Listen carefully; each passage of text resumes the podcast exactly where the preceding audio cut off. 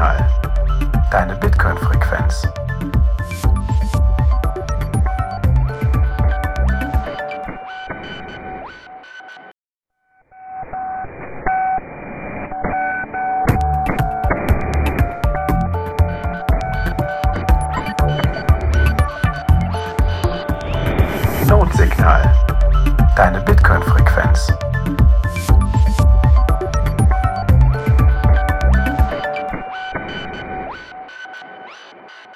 Herzlich willkommen bei Notsignal, deine Bitcoin-Frequenz. Heute mit mir, dem Jan Paul, und ich sitze hier zusammen mit dem Gigi. Hi, hallo. Gigi. Grüß dich.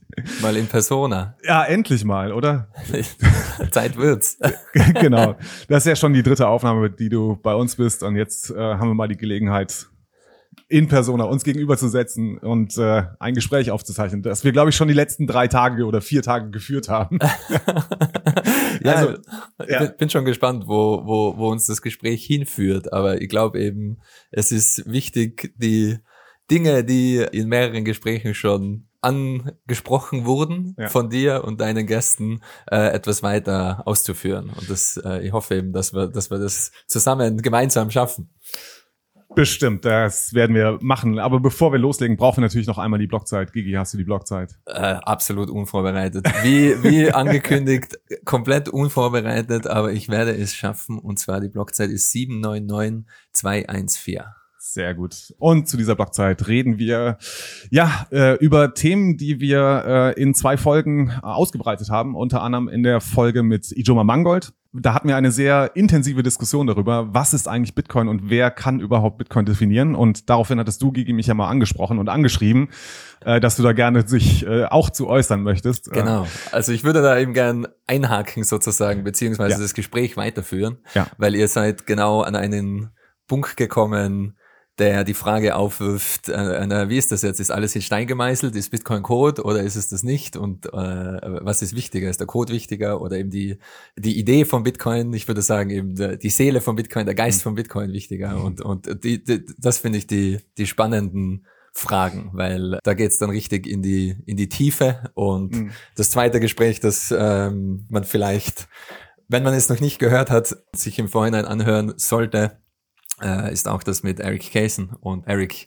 liegt mir als Bitcoiner und als Freund sehr am Herzen, weil ich äh, bin der Meinung, er stellt genau die richtigen Fragen.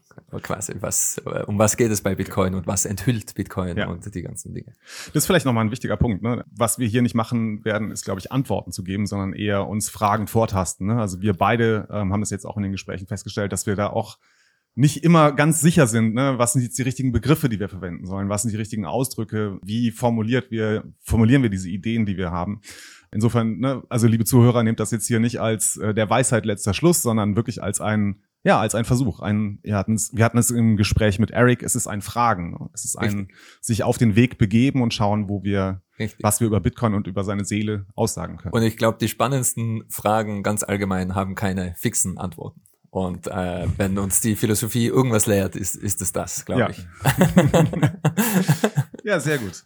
Ja, lass uns doch mit dem Gespräch mit äh, Ijoma nochmal anfangen. Ne? Ich glaube, so die Kern, den Kernkonflikt können wir darin zusammenfassen, dass Ijoma sich auf den Standpunkt gestellt hat und gesagt hat, der Code ist Law. Ne? Also der Code ist das, was wirklich uns vorgibt, was Bitcoin ist und wie wir es zu benutzen haben.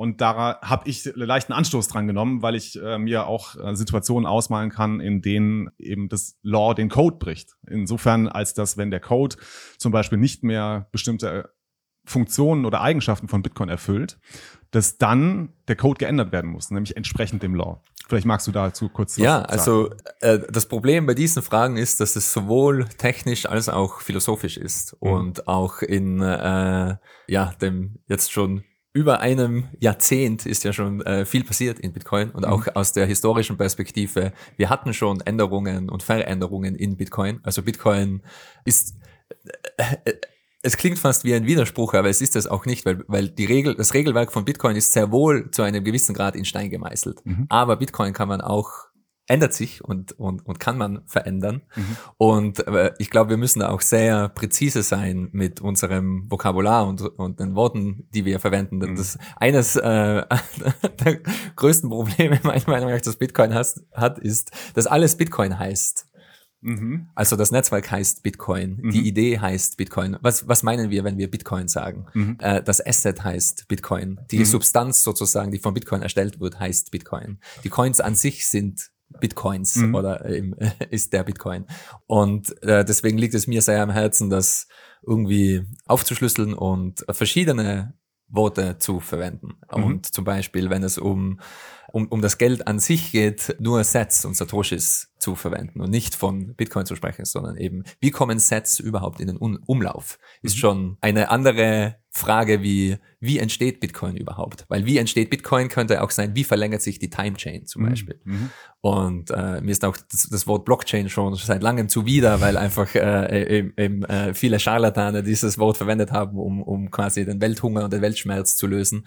Wir packen einfach alles auf die Blockchain und dann mhm. ist das erledigt und, und, und niemand, niemand stellt sich eigentlich die Frage, was ist eine Blockchain überhaupt, warum ist sie da? Mhm. Und äh, die, äh, der Begriff Time Chain deutet eben schon auf etwas ganz anderes hin, also auf eine mhm. zeitliche Abfolge und warum braucht es überhaupt dieses Ding, das jeder ansehen und verifizieren kann. Und also das wäre mir persönlich ganz wichtig, in, in, in dem Diskurs, wenn das Wort Bitcoin fällt, äh, auch kurz vielleicht zu erklären, was meinen wir jetzt, wenn wir Bitcoin mhm. sagen? Ist das eben, weil die, die, die, äh, es wird auch oft gesagt, zum Beispiel, wenn wir von, von der Geschichte und der Vorgeschichte von Bitcoin sprechen, ganz viele Leute haben probiert, so etwas wie Bitcoin zu machen mhm. mit B-Money, mit äh, eben auch Hashcash und ja, alle, ja, genau, Bitgold und, und also die Idee von, die, die, die Cyber, Cyberpunk, Cypherpunk-Idee von digitalem Cash, von E-Cash, von Internetgeld, die gibt es schon sehr lange und das ist auch Bitcoin. Also das ist eben die, die, mhm. die, die Idee Bitcoin sozusagen, das, was, mhm. was jetzt in Bitcoin Form gefunden hat. Mhm. Und darin liegt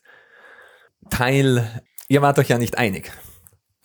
nee, ja, also ich glaube, dass wir nicht so sehr äh, wirklich einen Dissens hatten im Sinne ja. von wir kommen nicht mehr übereinander, sondern ja. äh, es ging mehr darum zu schauen, okay, wie kann ich die, also ich jetzt von meiner Seite aus die Sichtweite von Ijoma besser verstehen, sie auch einnehmen, weil ich glaube, er hat auch einen guten Punkt. Ne? Absolut.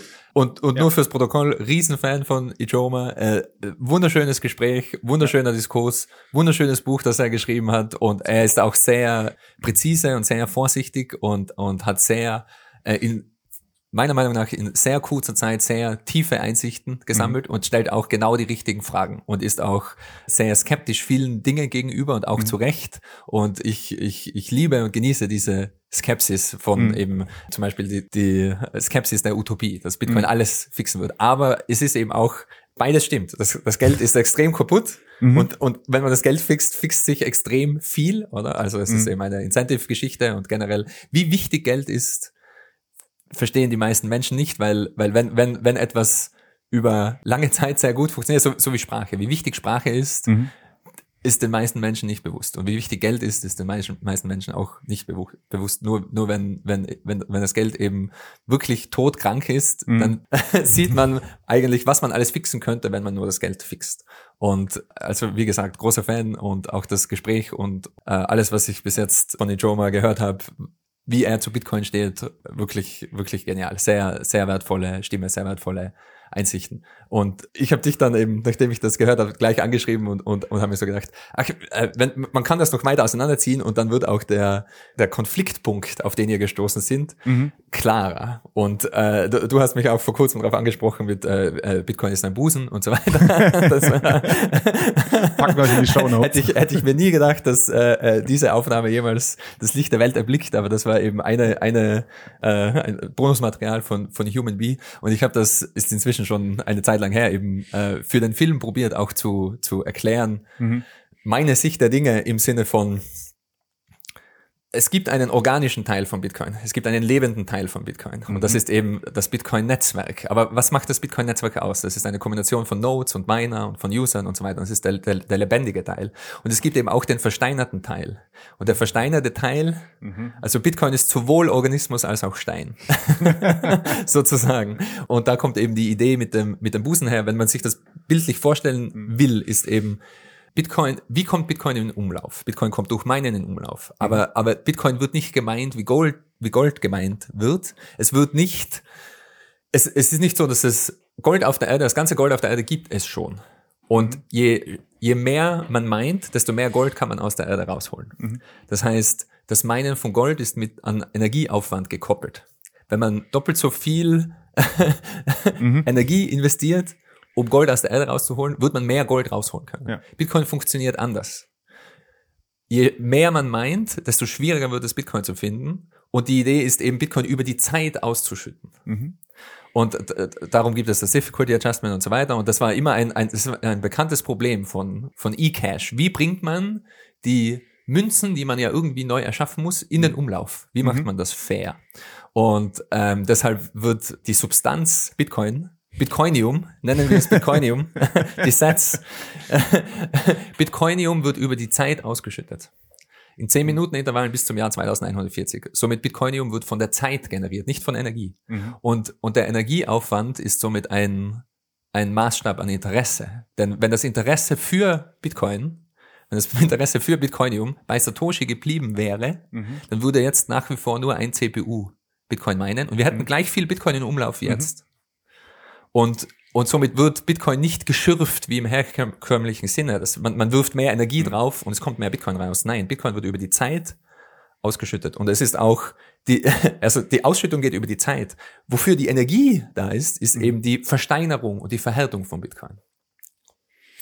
Kannst du es vielleicht nochmal äh, an einem Beispiel erläutern? Weil, also ich habe im Kopf, es gibt eine Folge von Nick Sabo bei ich, oh, wie heißt er, Tim, Tim Ferriss oder so? Nee, ich komme nicht mehr drauf. Eine oh, der frühesten. Eine ganz frühe Folge, also die ist relativ alt, die Folge. Mhm. Da erklärt Nick Sabo das mit quasi dem Harz, der ne, vom Baum heruntertropft Richtig. und ne, auf einen, zum Beispiel auf eine Fliege oder eine Mücke Richtig. ne, drauf tropft und der Harz ist am Anfang noch flüssig und weich, aber mit der Zeit verhärtet er. Und je mehr Harz da drauf äh, tropft, desto größer wird die quasi die Hülle, die Harzhülle, die darunter, äh, die um diese Fliege herum entsteht.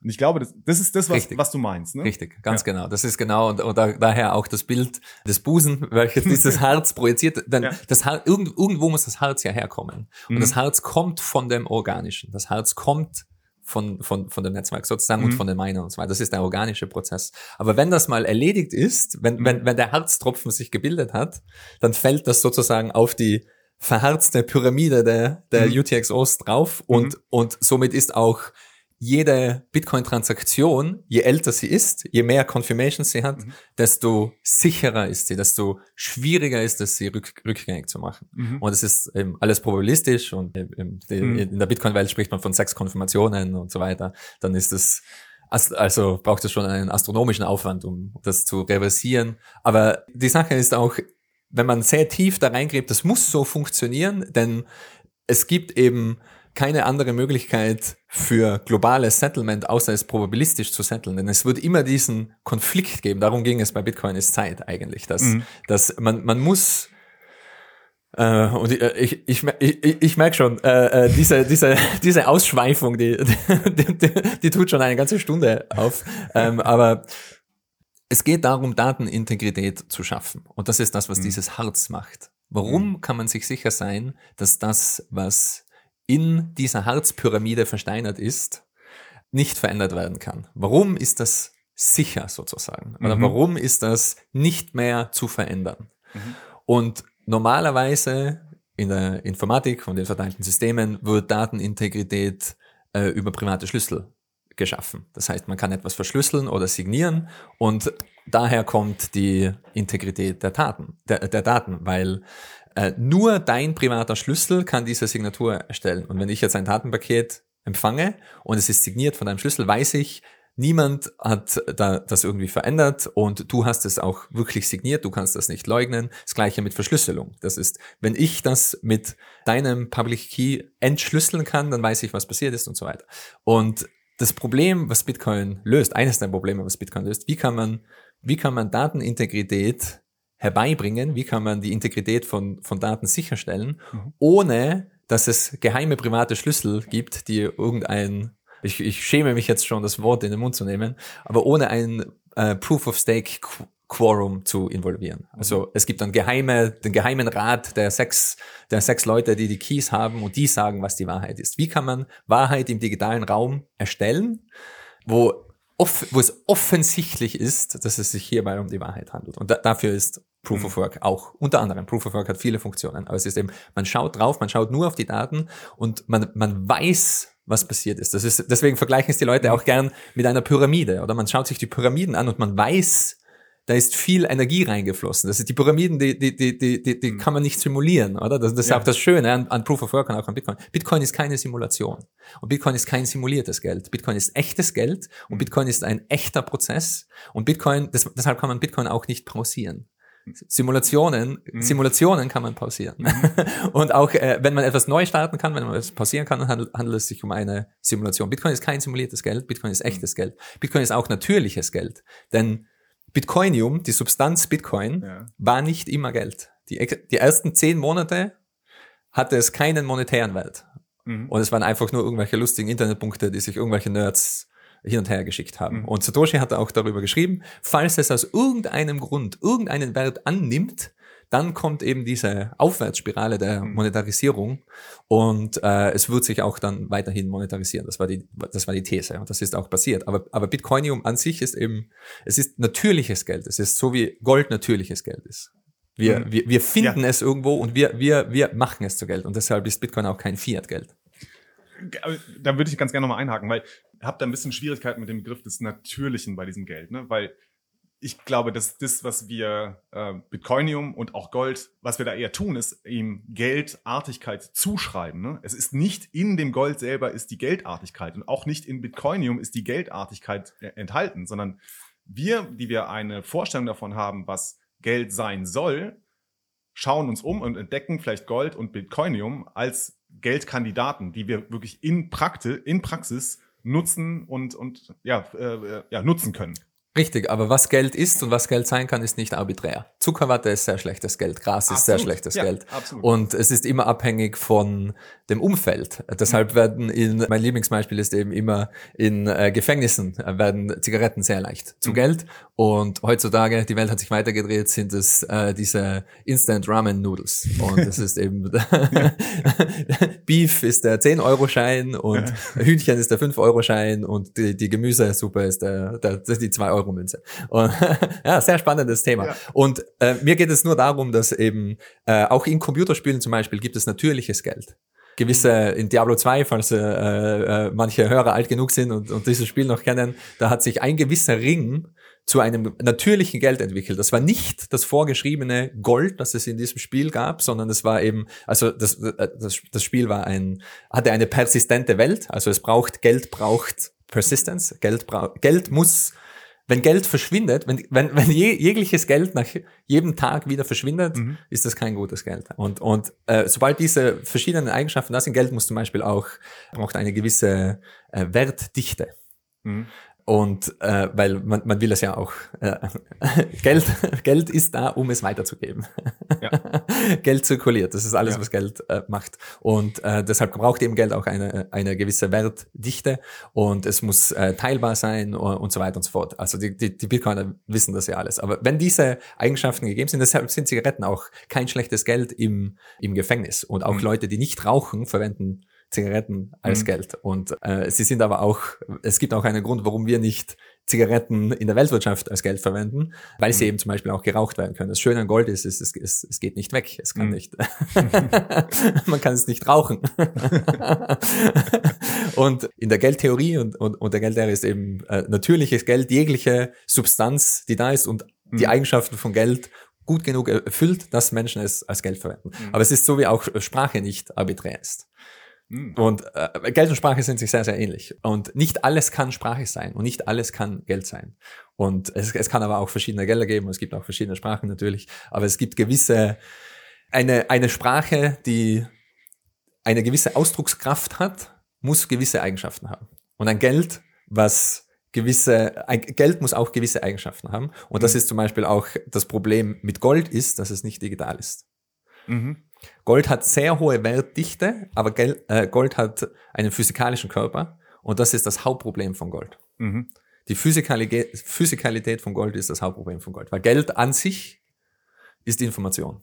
Mhm. Was Geld ausdrückt, ist Information. Und die, die, das Problem an informationsbasierten Geld, an Ledgern an sich mhm. und Geld, wenn man zurückgeht in, in die Jahrtausende, mhm. es war immer in entweder in Münzform oder in Tabellenform, Ledgerform. Also mhm. ähm, wie viele Büschel hat äh, der Bauer abgeliefert mhm. und wie viel bekommt der und so weiter und eben auch Schulden und, und, und Schuld und Geld sind mhm. natürlich auch verwandt. Und äh, äh, die ältesten Artefakte, die wir haben, wenn es um Geld geht, sind eben quasi Ledger und Münzen, physikalische Münzen. Das Schöne an physikalischen Münzen ist, es gibt niemanden, der die Macht über die Münze hat in der Hinsicht, dass die, die zentrale Instanz, was dieses Geld kontrolliert. Klar, es gibt eben, äh, wie auch Ijoma gemeint hat, eben den König, der, der mhm. das vermünzen darf, aber er hat das auch richtig erkannt. Das ist eigentlich das ist ein, ein, ein Service, das, das der, der König ja. anbietet, ja. weil man kann das auch immer einschmelzen und es gibt eben niemanden, der die Substanz an sich kontrolliert oder mhm. erstellt. Und das ist bei Bitcoin gleich. Bitcoinium wird von niemandem kontrolliert oder erstellt. Bitcoinium wird von der Zeit in den Umlauf gebracht. Und deswegen wissen wir auch, bis zum Jahr 2140 wird neues Bitcoinium in den Umlauf gebracht. Und mhm. es geht eben nur darum, wie viel Energie das Netzwerk verwendet, ist nur ein Maßstab an Interesse. Mhm. Und gekoppelt an das Interesse ist die faire Verteilung. Weil wenn jetzt das Interesse bei Satoshi geblieben wäre, mhm. würde nur Satoshis Pentium 2 auf seinem Windows-Rechner Bitcoin meinen ja. und 100% des Bitcoinium wäre bei Satoshi. Der Energieverbrauch wäre der Energieverbrauch von einer einzelnen CPU und es wäre sehr unsicher, mhm. sehr ungerecht verteilt. 100% der Issuance bei Satoshi und die Hautsschicht wäre sehr, sehr dünn. Mhm. Und die Hautsschicht ist eben äh, wenn Leute sprechen von die, die, die Sicherheit, die Sicherheit, die Proof of Work bringt, die Sicherheit ist eben die, wie leicht ist es, vergangene Transaktionen rückgängig zu machen, wie leicht ist es, die Time Chain zu verändern, also die Geschichte, mhm. die in Bitcoin niedergeschrieben ist, zu verändern. Und jetzt kommt das Interessante, jetzt kommt der, der, der Knackpunkt zwischen eben Code is Law und äh, Bitcoin ist, ist Bitcoin jetzt organisch oder ist es ein, ein mhm. versteinertes sich oder ist es ein Stein? Das Regelwerk ist auch mit in der Timechain eingebettet. Hm, okay, wie meinst du das? Das heißt, dass jeder einzelne valide Block ist nur valide, wenn er dem Regelwerk entspricht. Mhm. Und somit das, was in diesen Herzschichten mit eingebettet ist, ist nicht nur die Historie von den Transaktionen, mhm. es ist auch die Historie des Regelwerks von Bitcoin. Aber in einer in einer Abstraktion, oder? Weil die Regeln ja nicht expliziert sind in der Timechain, sondern wir können quasi eine, aber also ein Derivat der Regeln können wir ableiten aus der Timechain. Richtig. Das meinst du, ne? Richtig. Es ist, äh, der valide Block wird nur eingebettet, wenn er dem Regelwerk entspricht. Mhm. Und deshalb ist äh, meiner Meinung nach die, die Todsünde von Bitcoin wäre ein Hardfork. Ein, in, ein rückwärts inkompatibler Regel-Change. Und da kommen wir zum, zu, zur Krux der ganzen Sache. Mhm. Denn wir, wie, wie du auch schon gemeint hast, wir, ich glaube, es war beim Gespräch mit, mit, mit Ijoma, ähm, äh, die, die Idee, also der, der Code hatte schon Fehler mhm. und der Code war inkompatibel mit der Idee sozusagen von Bitcoin, was Bitcoin mhm. sein soll und der mhm. Code wurde geändert. Mhm. Und das stimmt, das war, glaube ich, äh, BIP 24 oder sowas in der Richtung. der Inflations, ja, äh, Inflationsbug von, ja. von Bitcoin ist ein, ein Beispiel, ist nicht das einzige Beispiel, weil äh, äh eben die Ausschüttung da kommen wir zu den Halvings, also eben äh, alle zehn Minuten kommt neues Bitcoinium in den Umlauf. Mhm. Am Anfang waren es eben 50 neue Münzen und dann 25 Münzen. Nach vier Jahren wird es immer gehaft und man hat eben diese asymptotische Kurve. Und es gab einen Bug im Code, wo das dann im Jahr 2140 sich wieder neu startet und dann kommen die nächsten 21 Millionen und dann geht es wieder 100 Jahre und dann kommen die nächsten 21 Millionen und das, das macht offensichtlich keinen Sinn und alle, alle Entwickler waren sich einig, das macht keinen Sinn und es ist ein, ist ein Fehler, ist ein Programmierfehler mhm. und der wurde gefixt und jetzt hoffen wir eben, dass im Jahr 2140 es bei 21 Millionen bleibt. Und das Interessante ist aber auch, weil viele ähm, ist ja auch äh, immer mehr Thema in den letzten Jahren, ähm, äh, die, die Vergötterung von Satoshi und, mhm. und Bitcoin als Religion und so weiter. Wenn man, wenn man die, sich das White Paper ansieht und auch die ersten Versionen des äh, Source Code von Bitcoin sich ansieht, es ist offensichtlich, dass Satoshi kein Gott war. Denn auch er, auch er hat, auch er hat Fehler gemacht und auch er hat, also ich glaube, zu, zu dem Zeitpunkt gab es natürlich niemanden, der Bitcoin besser verstanden hat als Satoshi. Aber auch er hat nicht mhm. alles verstanden und alle Implikationen verstanden. Und ein Beispiel ist, was ist die valide Time Chain? Was ist die valide Kette? Mhm. Und im, sowohl im White Paper als auch im Code war es die, war, war, äh, war es die längste Kette. Mhm. Ja. Und das ist aber offensichtlich falsch, wenn man das System Bitcoin versteht und was es, was es sein will und sein soll sozusagen. Aber das ist ja eben die, die Frage. Es muss die schwerste Kette sein, heaviest chain. Hm. Es, es geht darum, wie viel Proof of Work ist akkumuliert in den verschiedenen Schichten. Es geht eben um die, um die, es geht nicht um die, um die, um die Harzschichten. Also wenn man das jetzt mit Schichten von einem Baum zum Beispiel vergleicht, die Baumringe. Mhm. Es geht nicht darum, wie viele Ringe gibt es, sondern, oder, oder wie viele Harzschichten gibt es, sondern wie dick ist das Harz. Darum geht es. Mhm. Wie viel. Mhm. Ah, ja. Das ist ein großer, großer Unterschied. Und ja. das kam erst zum Vorschein mit den ersten contentious Hard Forks, weil ich kann zum Beispiel Bitcoin hard forken und setzt die Difficulty ganz leicht und meiner ganz viele Blöcke. Mhm. Und dann auf einmal ist die, die längere Chain die gültige Chain und es ist aber eine, eine, eine Schwachsinns-Chain. Mhm. und, und das wurde auch gefixt und ähm, äh, quasi die, die, die generell die, die Developer und Bitcoiner und so weiter. Es ist ein, ein offensichtlicher Fehler, ein offensichtliches falsches Verständnis und es geht eben darum, die Chain mit den meisten Proof of Work ist die gültige Chain. Mhm. Nur um quasi die, die, die Gottheit mal, Satoshi direkt anzugreifen. ähm, nur, nur eine kurze Nebenbemerkung. Ich finde, äh, Eric Kaysen hat einen sehr interessanten Punkt gebracht, als er gesagt hat, wir wissen nur über Bitcoin, über Satoshi wirklich Bescheid. Ne? Das ist das Einzige, was wir von Satoshi wissen, nämlich das, was er in Bitcoin getan hat. Wenn Satoshi in irgendeiner anderen Form irgendwas anderes tun würde als äh, Bitcoin, würden wir ihn gar nicht als solchen erkennen können. Ne? Also da ist irgendwie nur dieser Connect zwischen Satoshi und äh, seiner Schöpfung. Ja. Sorry, wenn ich wieder diesen religiösen ja. Begriff benutze. Ja. ne? es, das ist eine eindeutige Beziehung, die es da gibt. Oder dieser, dieser Link ist einmalig. Ne? Den, den können wir nicht mehr auflösen, beziehungsweise wir können nicht sehen, wenn Satoshi was anderes tun sollte als, als Bitcoin. Und ich stimme auch mit Jimmy Song überein, der äh, vor, vor vielen Jahren gesagt hat, dass the greatest thing that Satoshi ever did was to disappear. Oh, also yes. das Beste, das Beste, was er gemacht hat, war, war zu gehen. Und er ging auch sehr früh. Also er ging äh, noch vor dem ersten Halving. Nach so äh, etwas über zwei Jahren war er weg und, mm. und das war noch vor. Also das ist schon, mm. schon Hut ab. Also sowas ja. in die Welt zu setzen und ja. dann zu sagen, ah, I, I, I, ich, ähm, ich beschäftige mich, also I moved on, on to other things. Oder? Ja, also ich, ich, ich, hab, ich mag inzwischen was anderes. Hut ab. Ähm, ich würde gerne einen Punkt nochmal aufgreifen du hattest eben so etwas gesagt, wie dass die Time Chain ja die Wahrheit darstellt, ne? oder die wahre Geschichte der, der äh, Bitcoin-Transaktion. Das, das, was passiert ist. Das, was passiert ist, genau. Mhm. Das heißt ja sowas wie, die Blöcke sind die Wirklichkeit von Bitcoin. Sie sind, ist es das oder weil also, du hast ja eben den äh, ne, quasi aufgemacht, okay, wir haben quasi zwei Ebenen. Wir haben den organischen Teil von Bitcoin Richtig. und wir haben den versteinerten Teil von ja. Bitcoin. So. Wie bringen wir das jetzt wieder äh, zueinander? Und das eine erzeugt das andere mhm. und die oberste Schicht von dem steineren Teil ist mhm. noch leicht organisch sozusagen. Mhm. es ist eben, Harz ist die beste Analogie. Ja. Die oberste Schicht ist weiches Harz.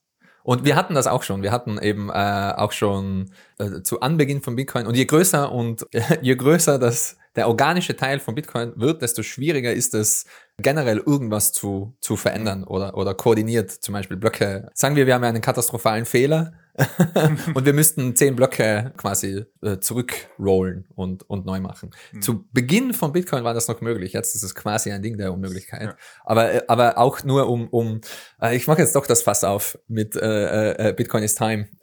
Weil es ist eben auch, es ist ein ganz normales Phänomen von Bitcoin, dass die oberste Schicht kann man eben nicht als die letzten Blöcke können, können sich immer verändern. Es gibt äh, Splits, also, also mhm. Chain Splits mhm. sind ein ganz normales Phänomen von verteiltem Konsensus.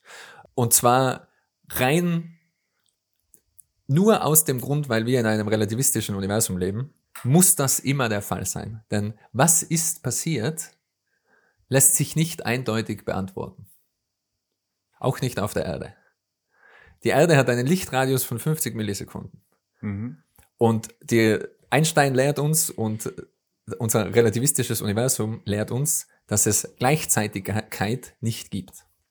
Wenn es mhm. Gleichzeitigkeit nicht gibt, man, man erklärt das in Astrophysik gern mit, mit, mit Supernovas. Du bist irgendwo im Weltall mhm. und 1000 Lichtjahre links von dir ist eine Supernova und 1000 Lichtjahre rechts von dir ist eine Supernova. Mhm. Du hast Supernova A und Supernova B.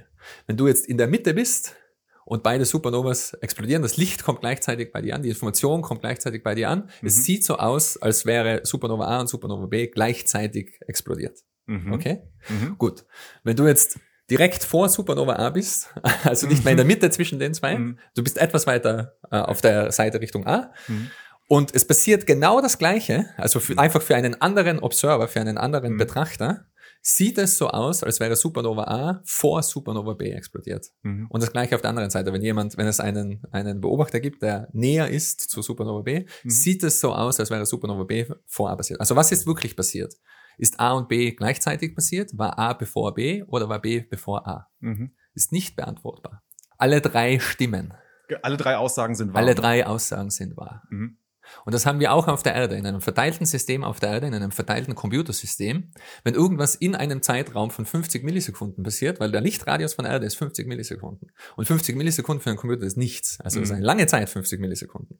Und deshalb, wenn man verteilte, globale verteilte Systeme hat, mhm. kommt man eben immer in diese Fachsprache Race Conditions rein. Mhm. Was, wie, wie es, es fliegen Pakete durch die Runde und so weiter. Und jetzt zu, beim Bitcoin-Beispiel, zum Beispiel, es wird immer der Fall sein, dass in einem gewissen Zeitfenster zwei Miner, die auf der anderen Seite sind, also mhm. der eine ist in Asien, der andere ist in 50 Millisekunden entfernt, 50 Millisekunden, finden gleichzeitig einen validen Block, aber mhm. mit anderen Transaktionen drin und so weiter. Welcher Block ist der richtige? Mhm. Welcher ist valide? Welcher wurde zuvor gefunden? Es ist unmöglich, rein physikalisch das zu beantworten. Deshalb, es wird immer diesen Konflikt, diesen Konflikt auf, mhm. äh, und je größer der Radius ist, desto stärker wird der Konflikt. Mhm. Ich, ich verstehe das. ja, ja, ja, ja, Aber es ist sehr schwierig. Äh, also äh, ja, man okay. muss schon sattelfest sein in, in, in, Physik, um das wirklich zu begreifen, wie schwierig das Problem ist. Mhm. Weil es gibt keine Wahrheit. War A bevor B oder war B bevor A? Es gibt keine Wahrheit. Mhm. Und diesen Konflikt ohne zentrale Instanz aufzulösen, das mhm. ist das, was Bitcoin macht.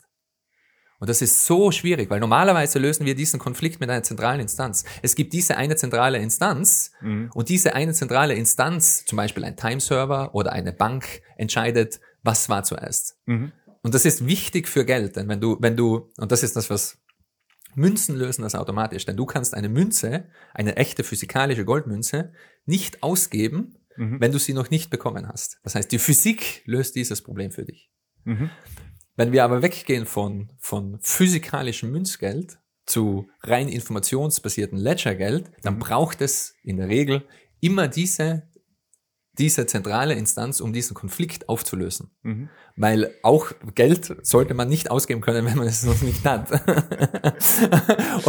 und darum ist die Abfolge so wichtig. Was ist passiert? Was im A, A bevor B, bevor C und so weiter. Und, und dieser Konflikt es ist einfach eine Tatsache von unserem Universum, dass es diesen Konflikt immer geben wird. Und diesen Konflikt gibt es auch in Bitcoin. Und deswegen gibt es in Bitcoin, wenn eben zwei valide Blöcke unter Anführungszeichen gleichzeitig gefunden werden, mhm. sind beide gültig. Und dieser Konflikt wird probabilistisch gelöst mit dem nächsten Block. Mhm. Und wenn es wieder passiert, dann sind, dann, dann haben wir quasi zwei Zeitstränge, mhm. zwei Historien, die beide gleichgültig sind. Und jeder Bitcoin, jeder Bitcoin-Node hält beide im Gedächtnis. Mhm. Und erst wenn irgend, irgendwann, es ist so unwahrscheinlich, dass der Konflikt weitergeht, das ist mhm. einfach, da wird ein Spiel gespielt und wir einigen uns drauf, irgendwann mal, es ist, also das kann nicht ewig so weitergehen, irgendwann mal gewinnt ein Zeitstrahl und das ist dann der wahre und der richtige und mhm. alles andere, was im anderen Zeitstrahl war, Pech gehabt, wird verworfen und deshalb muss man auch warten, dass die Bitcoin-Transaktionen wirklich gesettelt sind. Eine also gewisse das, Tiefe erreicht und, haben. Und eben, wo diese Dynamik von diesem System äh, in den jungen Jahren von Bitcoin, wo das jedem bewusst wurde, äh, einigte man sich eben, ah ja, lass uns einfach sechs Blöcke warten. Das ist eine Stunde, oder? Und, mhm. und, und dann ist, dann das sollte als immer alles passen und so weiter. aber ja, aber, aber, aber, aber deshalb, deshalb, deshalb ist mir auch äh, Proof of Stake so zuwider zum Beispiel oder andere äh, Konsensusmechanismen so zuwider, denn ich bin inzwischen davon überzeugt, äh, das Problem lässt sich nur so lösen. Mhm. Es ist, äh, es ist so ein tiefgreifendes Problem und es braucht eben diesen rein digitalen Zeitstrahl nur um feststellen zu können, was war äh, A war vor B, war vor C und so weiter. Und ich bin auch davon überzeugt, dass es braucht Ah, da, da, da, da, da, da, da greife ich jetzt schon sehr tief ins Fass, aber es, es braucht Proof of Work im Sinne von, damit ein Zeitstrahl überhaupt entstehen kann, braucht es Hitze. Und das lehrt uns die Physik auch. Es ist, äh, warum, warum sind Zeit und Entropie so eng miteinander verschränkt und warum ist die einzige physikalische Formel, die auf einen Zeitstrahl hindeutet, das Gesetz, das Entropie zunimmt. Ja. Also das, ja. das, das, ist das Einzige und, und das ist eben auch, auch, auch Bitcoin funktioniert so. Die physikalische Gesetze funktionieren in beide Zeitrichtungen gleich. Die, die meisten Physik, also fast mit der okay. Ausnahme von diesem, mit der Ausnahme okay. von diesem physikalischen Gesetz es ist immer ein großes Rätsel, warum gibt es überhaupt diesen Zeitstrahl? warum, mhm. warum geht die Zeit in eine Richtung?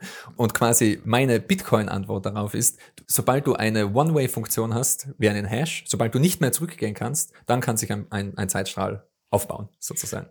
Äh, vorausgesetzt, du forderst, dass der Output dieser Hash-Funktion eine niedrige Entropie hat. Ne? Das ist ja das, wie wir feststellen, Richtig. wie wir die Kette fortschreiben können, indem wir sagen, jede jede valide äh, äh, Hash eines Blockes muss eine niedrige Entropie, äh, Entropie, haben im Sinne von, wir kennen das, eine große Anzahl von führenden Nullen, die wir im Blockheader sehen. Ne? Das ist du kannst diesen Prozess nicht mehr umkehren. Um das geht's.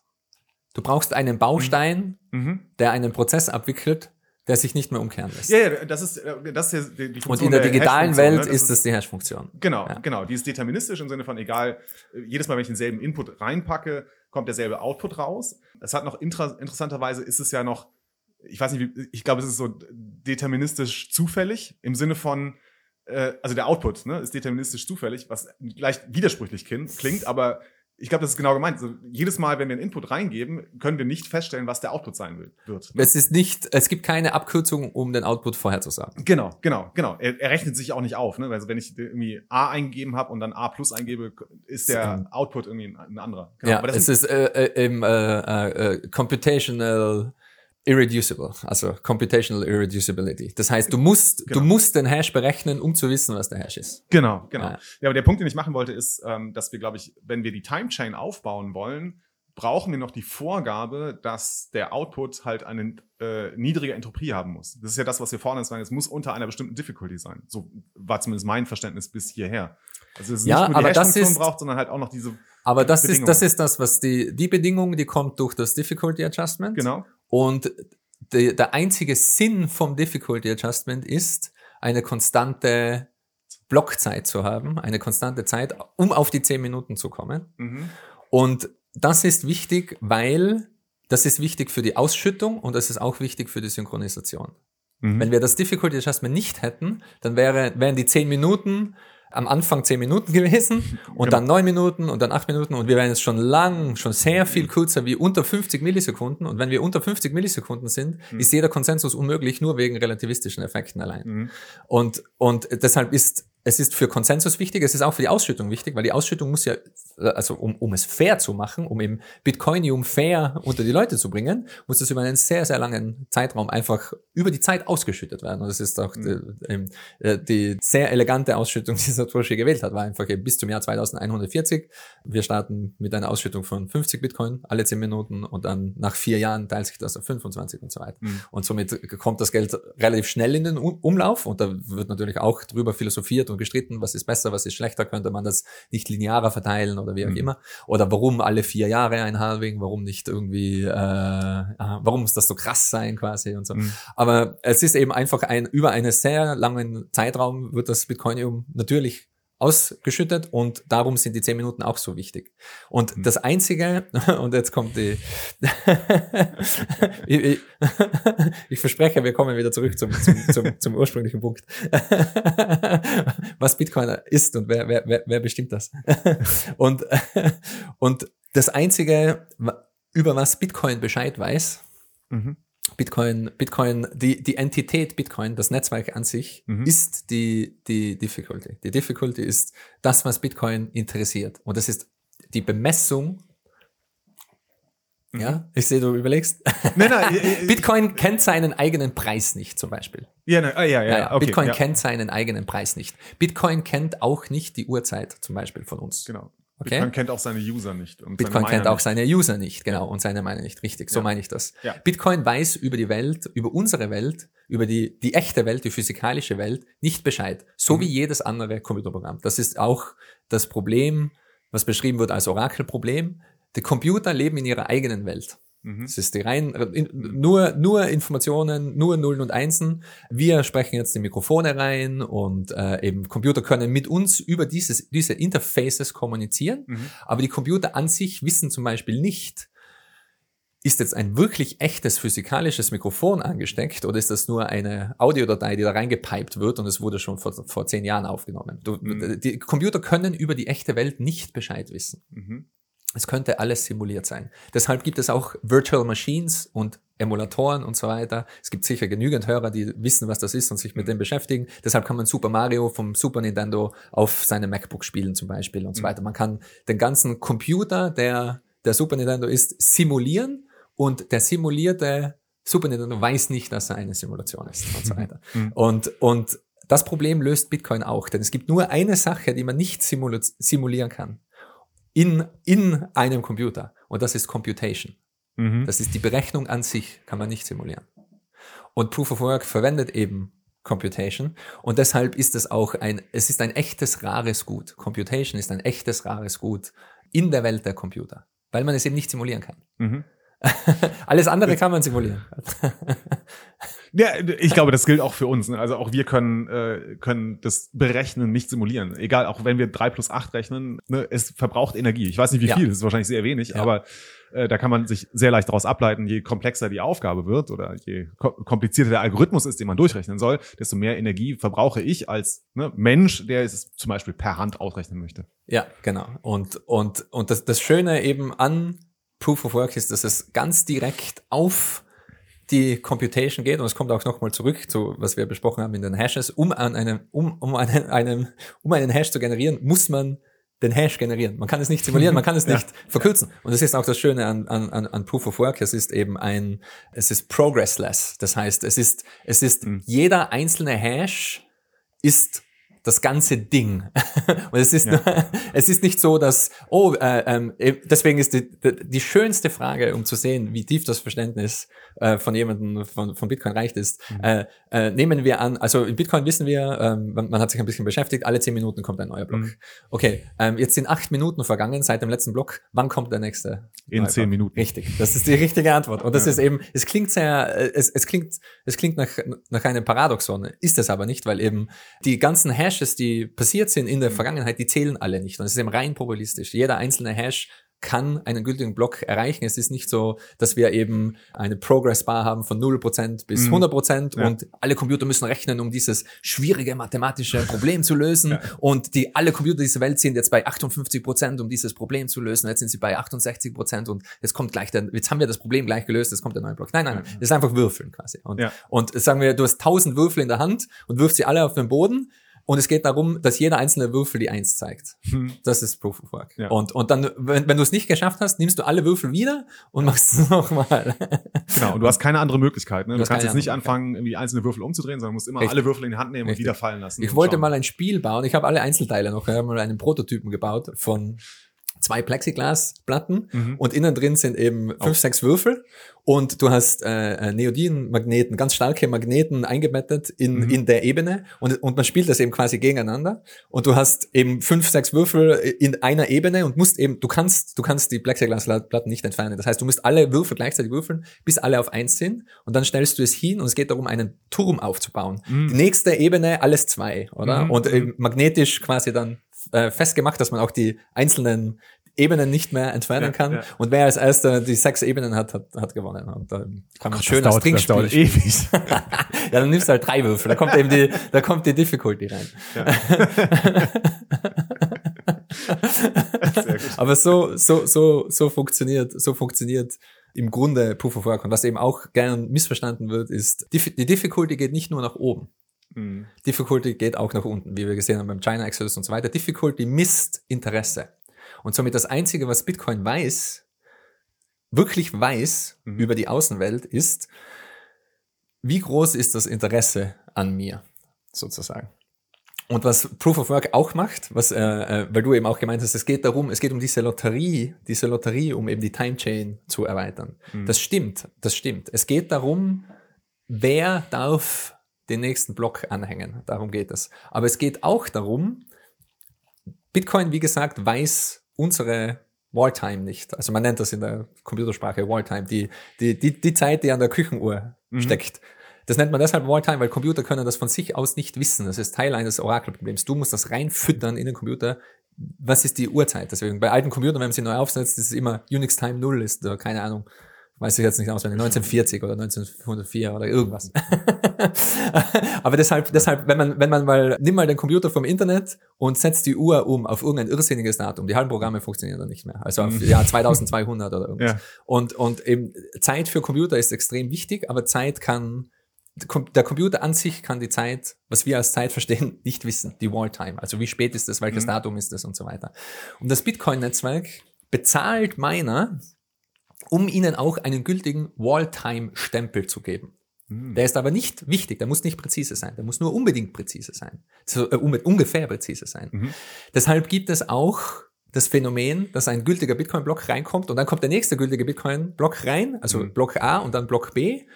Und Block B hat einen älteren Unix-Zeitstempel als Block mhm. A. Mhm. Das heißt, die, die, die, die Blöcke bauen aufeinander auf, aber der, der, der ältere Block ist über dem anderen. Ja, ich, ich weiß genau, mhm. was du meinst. Ne? Mhm. Genau, also der, der, auf der Chain hast du den älteren Block, ne? also Block mhm. A, Block B, aber der Timestamp von Block B kann vor dem von Block A liegen. Ne? Das ist das, was wir beobachten genau. in der Chain. Ja. Genau.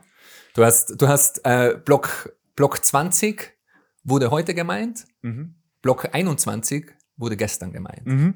Das kann passieren und das passiert, das passiert laufend. Mhm. Das ist eben, weil auch äh, und, und, das, das, und das ist auch gültig, zum Beispiel eben in dem 50 Millisekunden Fenster. Das ist äh, ab, also es ist, es ist nicht nur, weil die Uhren unpräzise sind. Die mhm. Uhren sind unpräzise und die, die Computeruhren sind nicht perfekt eingestellt und auch alle Zeitserver. Aber es gibt eben im Universum gibt es die präzise globale Zeit, die gibt es nicht. Auch wenn alle Computer perfekte, präzise Atomuhren hätten, gibt mhm. es dieses Phänomen. Mhm wollen wir irgendwie versuchen, mal den Bogen zu schlagen? Wir gehen jetzt zu, wieder zurück. Genau, zu was ist Bitcoin? Jetzt haben wir noch viel Zeit darauf verwendet, gut, was auch gut ist, nochmal. Da, Gute Basis. Genau, eine Basis zu schaffen. Okay, was ist Proof of Work? Was ist, was ist die Time Chain? Was tut sie? Was ist das Difficulty Adjustment? Ich überlege, wie können wir jetzt gut den Einstieg finden in die Frage, was ist Bitcoin oder die? Ja. Drehen wir das Spiel mal um. Ich habe eine Frage für dich. Oh, oh, oh. Ja. Du hast gesprochen von der Idee von Bitcoin und hast vier, vier mhm. Regeln quasi aufgezählt. Mhm. Äh, eben äh, quasi meine Frage an dich wäre, was ist Bitcoin, was ist die Idee von Bitcoin oder ums ums ums in meinen Worten zu, zu formulieren, was ist die Seele von Bitcoin sozusagen? Da, ich glaube, deine Antwort war also, ist, ich lasse dich beantworten. Ist gut, genau. Also genau, das ist, ist jetzt auch nicht mein, mein eigener Gedanke. Ähm, das habe ich damals äh, in dem Artikel von Haso aufgenommen mhm. äh, über Bitcoins Gesellschaftsvertrag, wo er, glaube ich, Eric, Eric Lombroso ähm, mhm. zitiert. Und es, er sagt, es gibt vier, sag mal, Regeln oder vier Gesetze im Bitcoins Gesellschaftsvertrag. Der erste es ist zensurresistent. Ne? Das heißt, niemand kann dich daran hindern, Bitcoin zu verwenden. Es ist konfiskationsresistent. Also niemand kann dir, außer unter anderem von wirklich harter physischer Gewalt, deine äh, Bitcoins wegnehmen. Es ist echt limitiert im Sinne von, es sind maximal 21 Millionen Bitcoin im Umlauf. Und die vierte Regel ist ein Rückbezug auf die ersten drei Regeln, dass nämlich die ersten drei Regeln jederzeit verifiziert werden können. Mhm. Das waren, für mich waren das, als ich das so aufgenommen habe, gedacht, okay, das, das passt für mich sehr gut. Das ist für mich das, was die Kernidee äh, von, von Bitcoin sein soll. So, das mhm. war mein erster mhm. Gedanke. Jetzt haben wir natürlich schon mehrere Gespräche mhm. geführt und äh, mhm. äh, da hat sich jetzt auch so nicht, nicht das, meine, meine Ansicht gewandelt, aber so ein bisschen ja, modifiziert.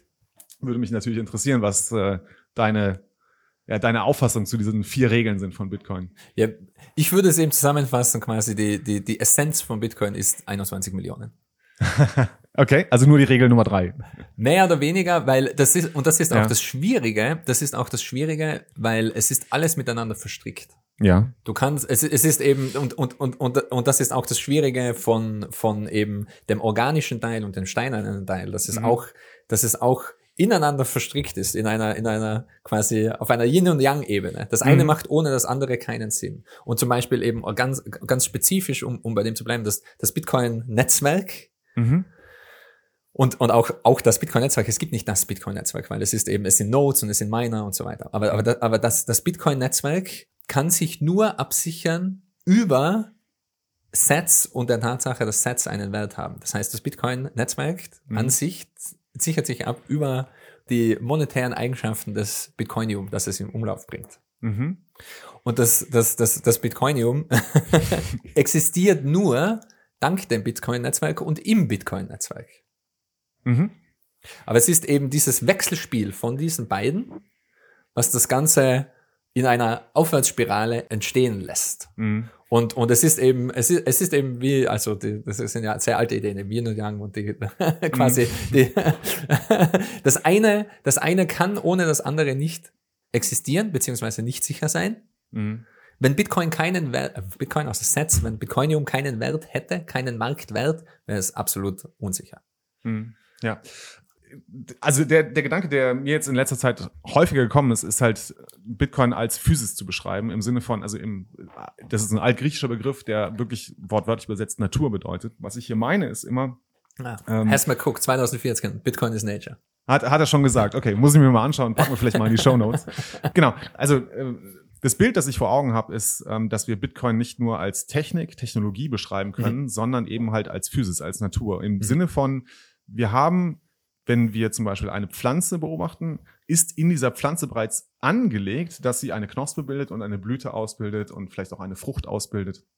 Quasi, es ist in der Natur und, und es wächst aus sich selbst heraus. Und ich glaube, dass das in Bitcoin ähnlich ist dass das Bitcoin in sich selber, jetzt muss ich aufpassen, dass ich hier die richtigen Worte wähle, aber das in sich selber bereits sich selbst beträgt. Es, mhm. es ist ein, ich weiß, das klingt vielleicht für jemanden, der nicht Philosophie studiert hat oder sich nicht mit fernöstlicher Philosophie auseinandergesetzt hat, klingt das erstmal merkwürdig, aber es Bitcoin bedingt sich quasi selber im Sinne von, es hat seine Voraussetzungen, die mögen in diesem Netzwerk, in dem organischen Teil liegen, aber daraus erwächst etwas, was dann halt eine, ne, unsere Timechain ist, die wir als kanonische Wahrheit über alle Aussagen, und jetzt, ne, ich fasse hier Transaktionen als Aussagen auf, ne, über alle Aussagen in der Vergangenheit enthält. Und das kann aber nur passieren, nicht weil Bitcoin irgendwie ein, technisches Tool ist, weil wenn es nur ein technisches Tool wäre, dann könnten wir es, ne, könnten wir dran schrauben, dann könnten wir etwas verändern und könnten wir quasi Aussagen generieren, die nicht mehr kompatibel sind mit dem, was wir bereits in der Timeshade ne, verharzt haben, ja. bereits versteinert haben. Es ist offensichtlich anders als jede andere Software.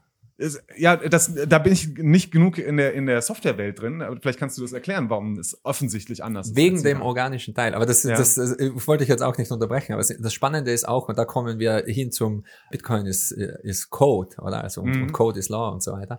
Äh, weil das, das Organische kommt vom Code sozusagen. Also das, das, das, das äh, äh, was gebärt was sozusagen. Und, und, und um mhm. bei der biologischen Metapher zu bleiben, wir würden jetzt äh, sagen, es, es steckt in der DNA. Mhm. Okay? Ja. Woher kommt die DNA, ist auch dann die, die nächste Frage. Ja. Und das, das Spannende an Bitcoin ist auch, das stimmt, dass das Regelwerk, äh, also das ist ja auch die, die, das Satoshi-Zitat, set in stone since day one, mhm. mehr oder weniger. Und das kommt eben, glaube ich, daher, dass Satoshi bewusst war, wenn Bitcoin funktioniert, dann bildet sich eben dieses, diese Timechain und dieses organische Ding drumherum und es, es, es ist eben ein aufbauender Prozess, der sich entfaltet. Ja, ja, ja. Und das Regelwerk, das eingebettet ist, das, das Regelwerk, die, die, die Essenz von, von Bitcoin, und das sind eben von, von Hasso schön zusammengefasst in eben, ich würde eben behaupten, die, die Essenz ist 21 Millionen, mhm. aber die, die Essenz, die lässt sich quasi nicht mehr ändern. Mhm. Das heißt aber nicht, dass man den Code, der die Nodes laufen lässt, nicht mehr ändern kann. Der Code hat sich massiv geändert und, und das heißt auch nicht, dass man Bitcoin an sich das Regelwerk mhm. nicht verändern oder erweitern kann. Man kann es aber nur bedingt erweitern. Und wir haben ja zum Beispiel das Lightning-Netzwerk, wir haben Segwit und so weiter. Mhm. Segwit war ein Softfork. Wir, es, es gab viele Softforks. Und man kann das Regelwerk sozusagen einschränken. Aber eine Einschränkung ist okay, weil es eben rückwärtskompatibel ist. Mhm. Am Anfang vom Gespräch äh, ja. gemeint, äh, meiner Meinung nach ist die, die Todsünde ist eben ein, ein, ein Hardfork, ein, Hardfork, ein, ja. ein rückwärtsinkompatibler Change. Man muss aber auch mit den Softforks aufpassen, weil die, also man sollte auch nicht ins unendliche Softforks machen, weil, weil jede, um eine Softfork rückgängig zu machen, braucht es einen Hardfork. Ja. Und somit sind Softforks auch gefährlich zu einem gewissen Grad. Und, und äh, man, äh, äh, wie gesagt, das Schwierige, um über die ganzen Dinge zu reden, ist, dass wir alles Bitcoin nennen. Wir nennen Bitcoin mhm. Core, den Code Bitcoin. Mhm. Wir nennen das Netzwerk Bitcoin. Wir nennen die Idee Bitcoin. Wir nennen die Substanz Bitcoin. Wir nennen das Asset, das getradet wird irgendwo Bitcoin. Und es ist auch alles nicht das Gleiche, denn es ist so, so, okay, es gibt die, Satoshis gibt es eigentlich nicht. Bitcoins gibt es auch eigentlich nicht. Also den einen Bitcoin, den gibt es nicht. Bitcoin ist quasi definiert in der Software als 100 Millionen Satoshis. Und, und das Einzige, was es in Bitcoin aber wirklich gibt, sind UTXOs mhm. als, als Datenkonstrukt. Und somit ist es eben quasi verschiedene Münzgrößen, die aus Bitcoinium gegossen werden. so kann man Bitcoin vielleicht verstehen, was es wirklich gibt. Oder es, ja. es gibt diese Substanz Bitcoinium, und äh, nehmen, sagen wir, ein, ein, ein Satoshi ist eben das, das Atom sozusagen von mhm. diesem mhm. Bitcoinium. Und der Prozess von einer Transaktion ist eben zwei verschieden große oder mehrere, äh, so viele wie es braucht, Münzen oder, oder Barren oder wie auch immer man sich das vorstellen will, mhm. einzuschmelzen und neue zu machen. Das mhm. ist, wie Bitcoin funktioniert. Aber das ist ja der Teil, wenn Bitcoins oder wenn die Satoshis bereits existieren. Ne? Richtig. Ähm, die Frage ist. Und der natürliche Prozess ist, was das Bitcoinium in den Umlauf bringt auch. Der natürliche Prozess? Der natürliche Prozess, der sich entfaltet über die, mhm. über, über 100 Jahre, ist, was Bitcoinium in den Umlauf bringt. Aber auch, genau. auch der Settlement-Prozess ist ein natürlicher Prozess. Ja ich, ich spiele mal so ein bisschen Teufelsadvokat, ne? weil mhm. das klingt so ein bisschen nach, wir haben unsere UTXOs, das ist tatsächlich, das ist eine objektive Entität, die wir, äh, die wir haben. Ne? Aber sie entstehen aus einem organischen Prozess. Soweit habe ich das verstanden. Dieser organische Prozess ist das, was wir zum Beispiel in dem Code, aber auch in unserer Teilnahme an dem Netzwerk, äh, in der Arbeit der Miner produzieren. Ist es das? Also okay. Also sprechen wir über, sprechen wir zum einen über ne, Bitcoinium als quasi objektive Identität, als die Substanz äh, Bitcoin, aber haben wir nicht dann noch etwas anderes, nämlich diesen organischen Teil? Müssen wir den anders benennen? Wie, was ist der Name dafür? Ist es einfach nur der organische Teil? Ist es Verstehst du, worauf ich hinaus ich, ich weiß, weil es ist nämlich auch eben nicht das Bitcoin-Netzwerk, weil das Bitcoin-Netzwerk existiert schon. Ich würde sagen, es ist eben der Geist von Bitcoin, die Idee von Bitcoin. ja. Das musst du jetzt ein bisschen explizieren. Was, was ist denn? Nein, Aber es ist, es ist, es ist wunderschön, dass wir jetzt eben äh, quasi diese, diese, diese Trennung und Trennungen definiert haben. Weil mhm. es ist eben, äh, Bitcoinium ist, ist ein Ding, oder? Und mhm. Bitcoinium beschäftigt sich quasi, okay, es muss ausgeschüttet werden und es gießt sich selbst, oder es, gießt, mhm. es wird gegossen in diese UTXOs und so weiter. Mhm. Und die UTXOs versteinern. Wir haben quasi diese Harzpyramide, mhm. in der die Geschichte von Bitcoin der vergangenen Transaktionen eingebettet ist, mhm. aber eben auch zu einem gewissen Grad das Regelwerk eingebettet ist mhm. ähm, in den validen Blöcken und so weiter. Und jetzt geht es eben darum, okay, wer bestimmt, wer bestimmt, was ist der organische Teil mhm. von Bitcoin, der lebende Teil von Bitcoin? Mhm. Und wir wissen, wir können den lebenden Teil beeinflussen und verändern. Mhm. Weil äh, Bitcoins Sicherheit und jetzt sind wir wieder bei dem Sicherheitsbegriff. Ich meine jetzt nicht den Proof of Work Sicherheit, das ist versteinert, sondern Bitcoin Sicherheit im Sinne von Regelwerk. Mhm. Warum, warum kann Bitcoin nicht verändert werden? Warum kann der organische Teil nicht verändert werden? Frage an dich. Oder so schwer verändert werden. Oh, da erwischst du mich jetzt auf dem falschen Fuß. das ist eben auch ja. so was, äh äh, äh, äh, äh, es gibt immer wieder die Diskussion eben, was sichert Bitcoin ab? Und dann sprechen Leute von zum Beispiel eben, ja, Private Keys oder eben Proof of Work oder mhm. was auch immer. Ja, das stimmt zu einem gewissen Grad, aber Bitcoin ist sicher, weil es genügend Verrückte gibt wie mich, die eigene Nodes laufen haben, eigene Nodes auch verwenden, die, die wissen, wie wichtig Bitcoin ist und wie wichtig das Regelwerk ist. Mhm. Und wenn jemand klopft, zu, zu mir kommt und klopft mit Waffen im Anschlag und sagt, ändere die Regeln von deiner Node, dann sage ich ihnen, welche Node.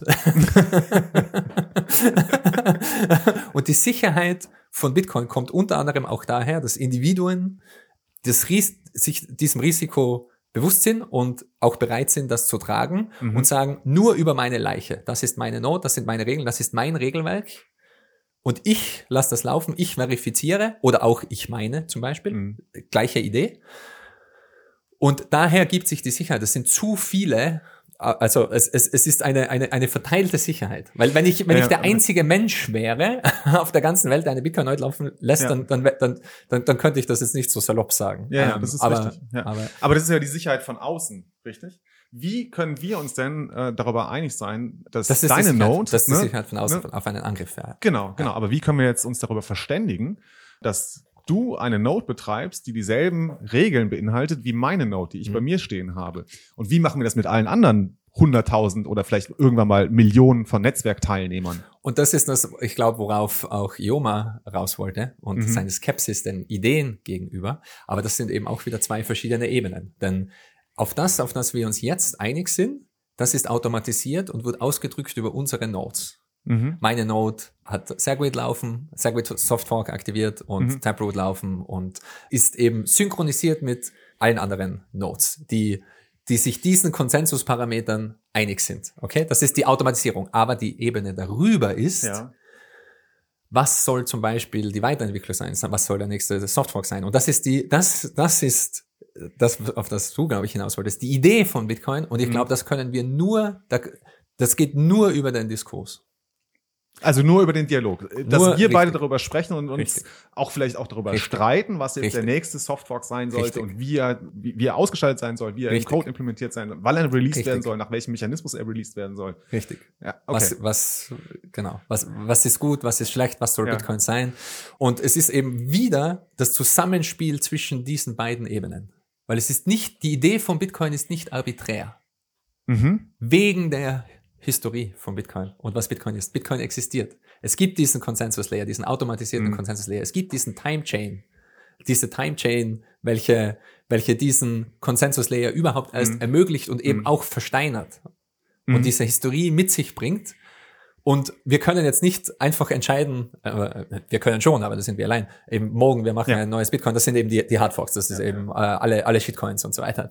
vor allem, vor allem Shitcoins, die das UTXO-Set kopieren und, und äh, die, die, die ersten die ersten Hardforks, die einfach dann neue Coins erschaffen. Und dann, mhm. dann spielt man eben ein neues Spiel, hat eine neue, eine, eine neue Konsensusebene und ist somit weg von ja, spaltet sich selbst vom Netzwerk ab. Und mhm. das ist auch so interessant, weil eben die ökonomische Komponente da dran hängt. Mhm. Oder du hast dann, mhm. du hast dann Bitcoinium und äh, Bitcoinium nur zum Beispiel in Grün. Und das grüne Bitcoinium, es geht dann, äh, äh, das sind dann zwei verschiedene Elemente und die haben zwei verschiedene Marktwerte und, und äh, das, das Ganze mhm. haben wir eben schon, schon durchgespielt.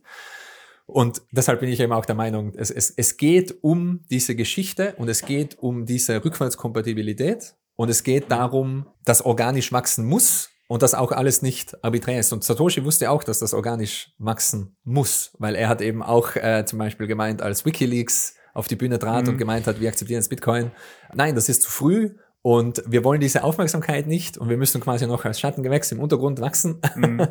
und äh, da kommt auch das berühmte Zitat quasi äh, WikiLeaks äh, shook the hornet's nest oder so ähnlich und ja, ja, that genau. swarm is headed towards us. Ja, ja. Und, und er wusste eben, dass das organisch wachsen muss und auch die, die, die, die Difficulty eben und die, die, die Sicherheit und auch die, die Reife der, der Software und so weiter muss organisch über die Zeit wachsen, damit das Ganze nicht schon im Keim erstickt werden kann. Und achte auf meine Worte, oder organische Metapher. Das ist, es gibt einen Grund, warum wir diese ja. Dinge sagen. Ja. Und inzwischen ist Bitcoin eben schon ein, ein, ein schöner großer Baum oder sogar ein schöner großer Wald. Und äh, mhm. es ist sehr schwierig, das jetzt eben im Keim zu ersticken. Wobei ich mich äh, noch nicht in Sicherheit wiegen wollen würde. Aber das ist vielleicht mal ein äh, Thema für später oder ein anderes Gespräch. Aber ich würde ganz gerne noch mal ein bisschen auf diesen einen Punkt draufhacken oder mhm. über den sprechen, nicht draufhacken, ne, sondern mhm. darüber sprechen, weil das etwas war, was mir sehr gut getan hat jetzt in unseren Gesprächen, die wir die letzten Tage geführt haben. Nämlich auf den, äh, ja, auf das die, die Notwendigkeit des Dialogs, des Austausches und auch der Einigung, nicht im Sinne von ne, äh, Konsens herstellen, sondern einigen im Sinne von im Streit auch sich klar machen, was sind denn unsere gegensätzlichen Positionen. Das, das würde ich ganz gerne noch mal ein bisschen, also vor allem unseren Zuhörern noch mal äh, deutlich machen, weil es mir ein wirklich wichtiges Anliegen ist. Vielleicht die Frage, die ich dazu an dich richten möchte, ist, wenn wir äh, ne, jetzt in die Betrachtung gehen, so was ist denn jetzt Bitcoin? Das ist ja eine rein philosoph äh, wirklich eine philosophische Frage, ne? die Ontologie von Bitcoin. Was ist da? Das, das ist klar, Bitcoin ist nicht nichts, es ist etwas da. Was wir tun jetzt in den in der wenn ich in meinem einsamen Kämmerlein sitze und diese Frage äh, mir stelle, muss mir schon klar sein, ich befrage ja nicht nur den Gegenstand Bitcoin an sich, sondern wir haben halt im Deutschen den schönen Ausdruck des Sich-Fragens. Ne? Ich befrage mich also selbst über Bitcoin. Und das ist für mich einer der ersten Schritte, die wir gehen müssen. Was, was weiß ich über Bitcoin? Was denke ich über Bitcoin? Aber dann den Schritt zu machen, okay, Gigi, jetzt lass uns mal zusammensetzen und lass uns in den Dialog treten. Warum ist es auch dir, oder vielleicht was ist denn so dein, deine Gedanken dazu oder warum ist es dir wichtig? in meinen Augen hast du das ein bisschen rübergebracht, dass dir dieser Dialog extrem wichtig ist, den wir in Bitcoin führen müssen. Weil, hm, also mir ist, mir ist das allgemein wichtig. Ich glaube, ich glaub, Dialog ist ja. äh, die, die einzige Alternative, die wir haben zu Fäusten. Ja. also du bist Dialog ja. oder Krieg. Mhm. Und ein Aspekt auch an Bitcoin, der mir sehr gut gefällt, ist eben, es ist nicht nur Dialog oder Krieg, es ist auch, da gibt es, eben, wir, wir wissen das alles und ich, ich, ich beziehe mich da immer gern auf, auf sehr alte Zitate und alte Schriften. Es ist nicht sehr alt, aber, aber wir wissen zum Beispiel auch, if, if goods and services can't cross borders, armies will. Mhm. Das heißt, wenn wir nicht handeln können, die Alternative ist Krieg. Mhm. und es ist eben, es gibt nur den Dialog und den Handel als friedliche Alternativen. Mhm. Und ein weiteres Zitat, das mir sehr gut gefällt, und das ist auch, ähm, äh, das würde das jetzt komplett sprengen, aber äh, eben die, die Lowry-These von äh, Krieg und äh, quasi äh, die Welt ist ein Nullsummenspiel und äh, immer der Stärkere gewinnt. Äh, da gibt es auch das schöne Zitat, das ist quasi das, äh, das Gesetz von Fressen und Gefressen werden gilt nur im Dschungel, aber die Zivilisation ist auf Kooperation aufgebaut. Mhm. Und das ist auch mein größter Kritikpunkt an seiner These, ist, er ignoriert Synergie. Äh, äh, und, und, und symbiotische Beziehungen in der Natur.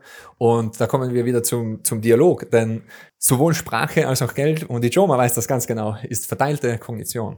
Es ist du, ich weiß nicht, warum ich die Worte sage, die ich gerade sage. Ich weiß auch nicht, wo sie herkommen. Ich bin nicht verantwortlich für die deutsche Sprache und ich habe sie nicht erfunden. Mhm. es steckt sehr viel Weisheit in der Sprache und auch eben, wie gesagt, die Worte, die wir verwenden, sind nicht arbiträr, so wie auch das Geld, das wir verwenden, ist nicht arbiträr. Und das Schöne am Dialog ist, und ich, ich, ich führe das gleich wieder auf, auf Bitcoin auch zurück, weil das, das, das ist genau die Krux der Sache, was Bitcoin ist und wer bestimmt das überhaupt. Weil es bist nicht nur du allein. Du alleine kannst nicht einfach nur bestimmen, was Bitcoin ist. Ja, du spielst eine große Rolle damit, aber auch ich alleine hier bestimme nicht das Gespräch und den Dialog und den Diskurs. Mhm. Du alleine auch nicht. Es ist, der Diskurs und der Dialog ist zwischen uns und in einem guten Dialog, in einem guten Diskurs ist eben der Diskurs an sich, der aus den Einzelteilen herausgeboren wird, größer und mehr wert als die Summe der Einzelteile. Mhm. Und das ist Bitcoin auch. Sowohl das Netzwerk, die Idee, als auch mhm. das Asset. Die Frage, die sich mir gerade stellte, ist mir irgendwie durch den Kopf geschossen, ist es nicht vielleicht besser, davon zu sprechen, also statt zu sagen, äh, Bitcoin ist Code, zu sagen, Bitcoin ist ein Protokoll. Denn auch ein, ne, auch unsere Sprache ja, ist ein Protokoll. Wir haben ein, ne, wir haben gewisse Kommunikationsmethoden und auch Mittel, zum Beispiel Ausdrücke oder Modulation der Stimme, haben wir ja irgendwo aber, aufgenommen. Aber unser Dialog, den wir jetzt gerade führen, ist kein Protokoll. Es ist ein Ding an sich, das hier in diesem Raum ist, an diesem Tisch sitzt mit uns. Mm.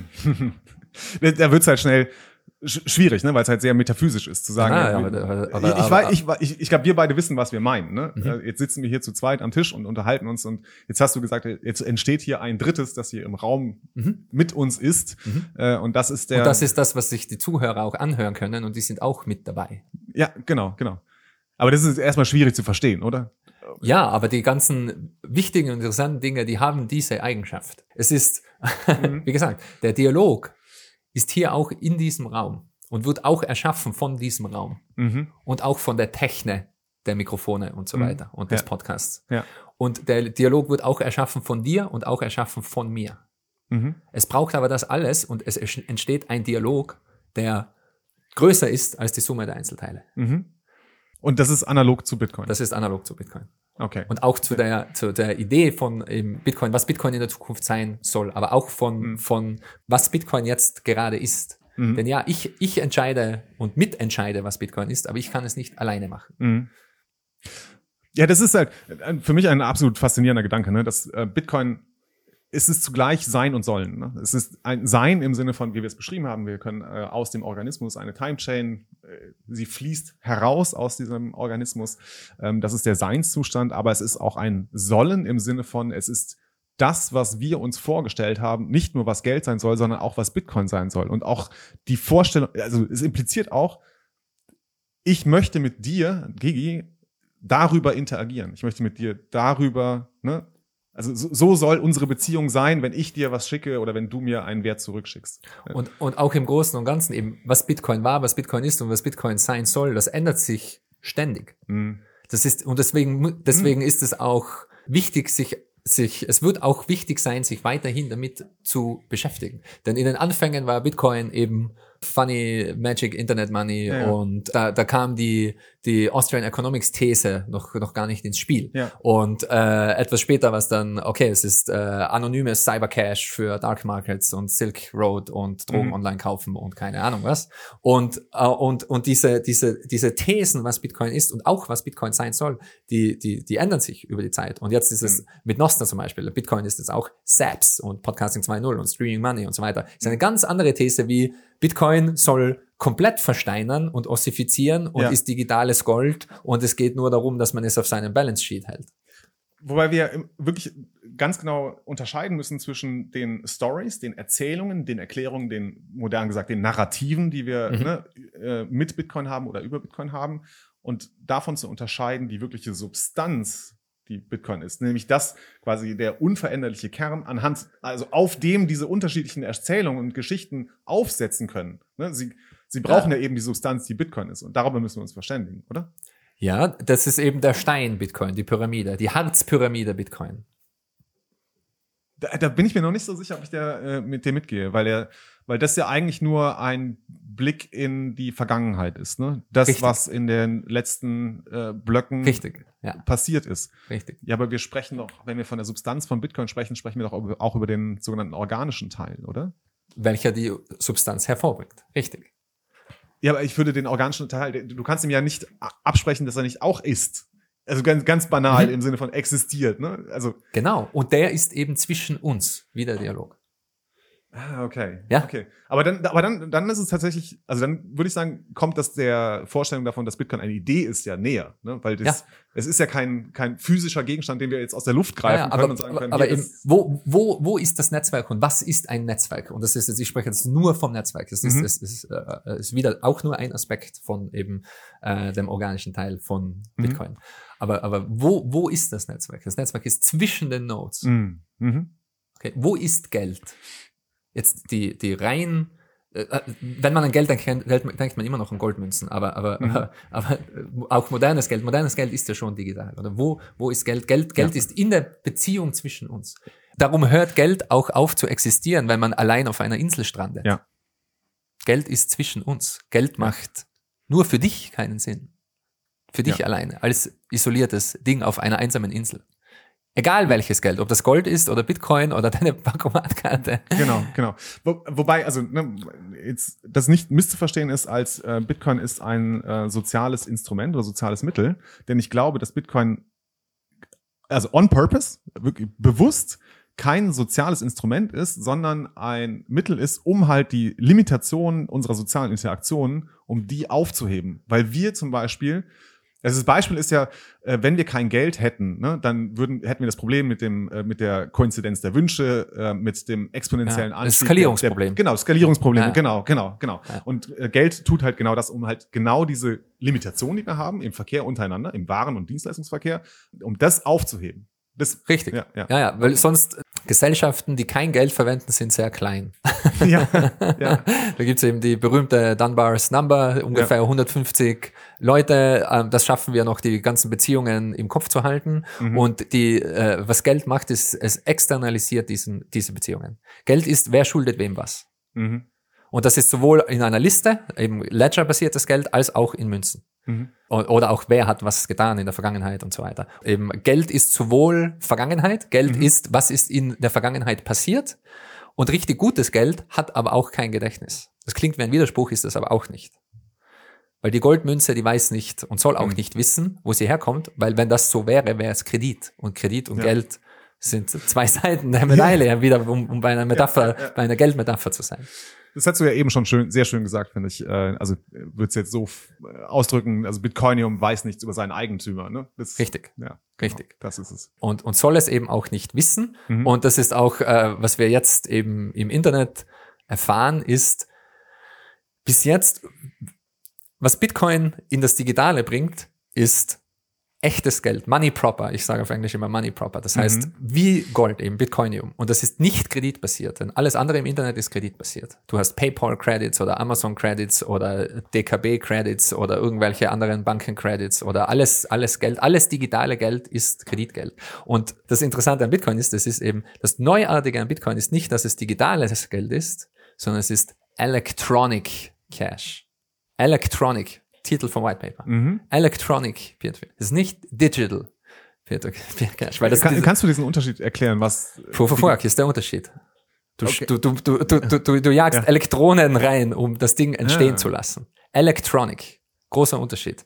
Und zum Beispiel CBDCs sind digitales Geld. Central Bank Digital Currency. Mhm. Es ist nicht elektronisches Geld. Es ist keine elektronische Substanz. Bitcoin ist eine elektronische Substanz die, die sehr wohl Elektrizität braucht, um sich zu erstellen. Aber, aber unter anderem, wie wir eben gemeint haben, es ist ein, die, die Elektrizität ist ein, ein, ein Maßstab des Interesses. Mhm. Wie wir eben gemeint haben, wenn, wenn das Interesse bei Satoshi geblieben wäre, wäre der Energieverbrauch von Bitcoin, das ist ganz wichtig, das ist mir persönlich ganz wichtig, das zu verstehen. Mhm. Der Energieverbrauch von Bitcoin hängt nicht mit dem Mining zusammen, sondern für, mit dem Interesse und der Verteilung. Denn wenn das Interesse bei Satoshi alleine geblieben wäre, würde ein einziger Pentium CPU Bitcoin meinen, noch bis heute. Und wir hätten gleich viel Bitcoin im Umlauf. Ja. Genau gleich viel. Es gibt gleich viel Bitcoinium. Das sagt uns schon, dass der Energieverbrauch nicht mit dem Mining direkt zusammenhängt. Mhm. Es, es, es hängt mit etwas anderem zusammen. Und ich würde es eben zusammenfassen als Interesse. Und was Bitcoin macht, ist, es bringt eben die physikalische Limitierung, die wir in Gold gefunden haben, in den digitalen Raum. Weil Geld muss limitiert sein, um eben diese gesellschaftliche Limitierung aufzuheben. die Limitierung, ja, ja, die Limitierung, die du gemeint hast, mit eben, äh, eben, äh, wie kann der Clan wachsen? Wie kann, wie, wie können wir sowohl Sprache als, als, als auch Geld ist Interaktion. Wie können wir mit mehr Menschen interagieren und mhm. wie können wir es machen, so dass es eben auch funktioniert? Und es funktioniert nur, wie gesagt, Sprache. Chomsky weiß das ganz genau. Sprache ist nicht arbiträr, kann nicht mhm. arbiträr sein. Sprache braucht gewisse Eigenschaften, um sinnvoll sein zu können, um auch Sinn übertragen zu können. Mit Geld ist das genauso. Und ein, eine Eigenschaft, die Geld braucht, ist eine Limitierung. Wenn du Geld drucken kannst, wenn du Geld aus dem Nichts erschaffen kannst, wenn Geld auf Bäumen wächst, eben zum Beispiel, mhm. ist das kein gutes Geld. Und dann, dann, dann, dann kollabiert auch wieder, dann kollabieren wir wieder in Gruppen zu 150 Leuten. Mhm. Dann wird alles wieder ganz klein. Man sieht das in katastrophalen Umgebungen wie hyperinflationären Umgebungen und so weiter. Das Vertrauen, das gesellschaftliche Vertrauen bricht komplett zusammen. Du vertraust nur mehr deiner Familie und deinen engsten Freunden und wir gehen zurück zu Dunbars Number und interagieren nur mehr mit eben unserem kleinsten Clan, denn alles muss zurückgehen auf Vertrauen, da wir kein Geld mehr haben, da das Geld nicht mehr funktioniert. Und wir brauchen in Bitcoin sind wir nicht so sehr auf Vertrauen angewiesen, weil wir eben dieses äh, ja, äh, costly Signal haben, in Form von Proof of Work? Die Richtig, die, die, und das ist auch bei, bei Gold der Fall. Es braucht etwas, was es dem, Individ, dem Individuum ganz einfach macht, das Geld verifizieren zu können. Mhm. Daher kommt das äh, auch äh, Sound Money. Sound Money kommt daher, dass man die Goldmünze auf den Tresen werfen kann und man hört, ob es Gold ist oder ja. nicht. Ja. Daher kommt der Begriff Sound Money. Und bei Bitcoin ist das eben ganz einfach zu machen mit einem ganz billigen Computer oder eben auch einem Smartphone. Es gibt Full Notes auf Smartphones. und, mhm. und äh, die Verifizierung von Bitcoin ist sehr, sehr einfach und automatisch. Und du kannst äh, dir sicher sein, dass du Bitcoin enthalten hast, erhalten hast. Und früher hätte man eben in die Goldmünze reingebissen oder sie eben äh, hingeworfen. Und du musst eben, wir, wir lagern das Vertrauen auf das Geld aus. Das Vertrauen, dass derjenige hat etwas für die Gesellschaft gemacht, zum Beispiel. Mhm. Das musst du nochmal erklären. Also was meinst du mit genau? Äh, äh, schau dir, schau dir, schau dir, ja. nimm Geld weg und ja. schau dir Interaktionen an. Du machst was für mich. Mhm ich gebe dir einen Vertrauensvorschuss. Mhm. Okay, ja. und ich äh, und, und, und umgekehrt auch und, und eine Hand wäscht die andere und äh, äh im ja. Gift Economies und so weiter sieht ja, man das. Wir haben ein Kreditverhältnis so aufgebaut im Grunde. Genau, ne? wir haben ein Kreditverhältnis aufgebaut. Ja. Und das, das, das, das, das Schlechte an Kredit ist aber äh, Kreditunwürdigkeit und es braucht eben, es braucht Kredit hängt immer an Identität. Immer. Mhm, ja. Kredit muss an Identität hängen. Mhm. Und was Geld macht, Geld verkörpert, Geld verkörpert diese Beziehung in, in, in einer abstrakten Form und löst sie von Identität. Ich habe dazu schon mal äh, nachgedacht gehabt, ich komme aber gerade nicht mehr auf das Argument, aber es ging genau in diese Richtung. Ne? Genau, also das, das, das. Deswegen verwendet man auch Geld, um einen Kredit zu tilgen. Genau. Ah, da, genau, das war der Punkt. Also das in unserer sozialen Interaktion, was wir tatsächlich tun, ist ein, ein Schuldverhältnis aufbauen. Ne? Ich habe dir was Gutes getan und kann von dir erwarten, dass du mich mit gleicher Münze, hier in mhm. Anführungszeichen, ne, dass du mir mhm. das zurückzahlst. Das ist die, das ist quasi die Kreditbeziehung oder Schuldbeziehung, Richtig. die wir untereinander aufbauen. Und die muss haben. es immer geben. Die, die muss es immer geben, denn ich kann eine Kuh nicht unendlich zerteilen und ich kann auch eine Arbeitseinheit nicht un unendlich zerteilen. Und du hast zum mhm. Beispiel mhm. mit einem Arbeitgeber eine Kreditbeziehung für einen Monat und dann zahlt er dich. Mhm. Ich habe eine Kreditbeziehung mit dem Typen an der Ecke, wenn ich gehe rein und nehme einen Apfel, habe ja. ihn in der Hand ja. oder, oder nimm einen Bissen, um es noch extremer zu machen. Er, er erlaubt mir das, weil er weiß, ich gehe zu ihm und dann zahle ich dafür und dann ist es erledigt und dann ist es gesettelt und genau. das Geld settled. Und daher genau. kommt, kommt auch das deutsche Wort Geld. Denn es geht darum, wir haben diese Kreditbeziehung mhm. Und dann beenden wir unser Geschäft und du gibst mir etwas und dann gilt's. Ja. Und von dem Gelten kommt das Wort Geld. Ja wenn du mir Geld gibst, dann gilt's und dann ist das erledigt und dann dann sind wir wieder Strangers, dann, dann, dann sind wir keine Freunde mehr, dann sind wir, ja. haben wir keine Geschäftsbeziehung mehr. Hör dir mal diese Worte an, Geschäftsbeziehung, ja. dann, und dann sind wir wieder Fremde. Und deshalb kann ich auch Geld erlaubt mir, zu einem Fremden zu gehen und das zu machen, was ich normalerweise nur mit Familie und Verwandtschaft machen kann, und nämlich kannst du mir helfen, mein Dach zu reparieren. Ja. Und so meine ich das mit ja. Geld abstrahiert diese, die, die, die, die, dieses Vertrauen und Geld abstrahiert diesen Vertrauensvorschuss ja. und Geld abstrahiert diese Kreditbeziehung, die man, ja. die man eben in einem Clan von 150 Leuten sehr gut aufbauen kann und im Kopf halten kann und Geld abstrahiert das alles und deshalb, Sabo hat sehr viel darüber geschrieben, Geld äh, bricht diese Barrieren, diese Skalierungsbarrieren. Ja aber auch nur gutes Geld macht das. gutes ja. Geld macht das besonders gut. ja. ja. ich kann nur, weil es mir gerade eingefallen ist, äh, sehr empfehlen den Talk von Giacomo Succo auf der Baltic Honey Badger. Ich meine, letztes Jahr ähm, mit dem Titel Money Laundering is Beautiful, ja. wo er genau diesen Punkt zum Ausdruck gebracht hat, dass halt äh, Geld keine Identität benötigt. Ne? Wenn wir es, äh, wenn wir echtes Geld Richtig. Sound Money, wie wir es ja. genannt haben, verwenden. Richtig, ja. richtig. Und äh, eben da, da hängt die ganze KYC-Debatte dran genau. und so weiter. Ja. Und das, der ganze Sinn von Geld ist, seinen Customer nicht zu kennen. Mhm. Deshalb gibt es auch den Laden an der Ecke. Stell dir vor, die Dönerbude muss jeden einzelnen Menschen kennen, die vorbeikommen, ja. der, der vorbeikommt. Ja, genau. Das ist der Sinn von Jetzt. Geld sind wir schon wieder bei äh, allgemeineren Diskussionen gelandet, nämlich was ist die, der Sinn von Geld? wir wollten noch ein bisschen über Bitcoin sprechen. Nein.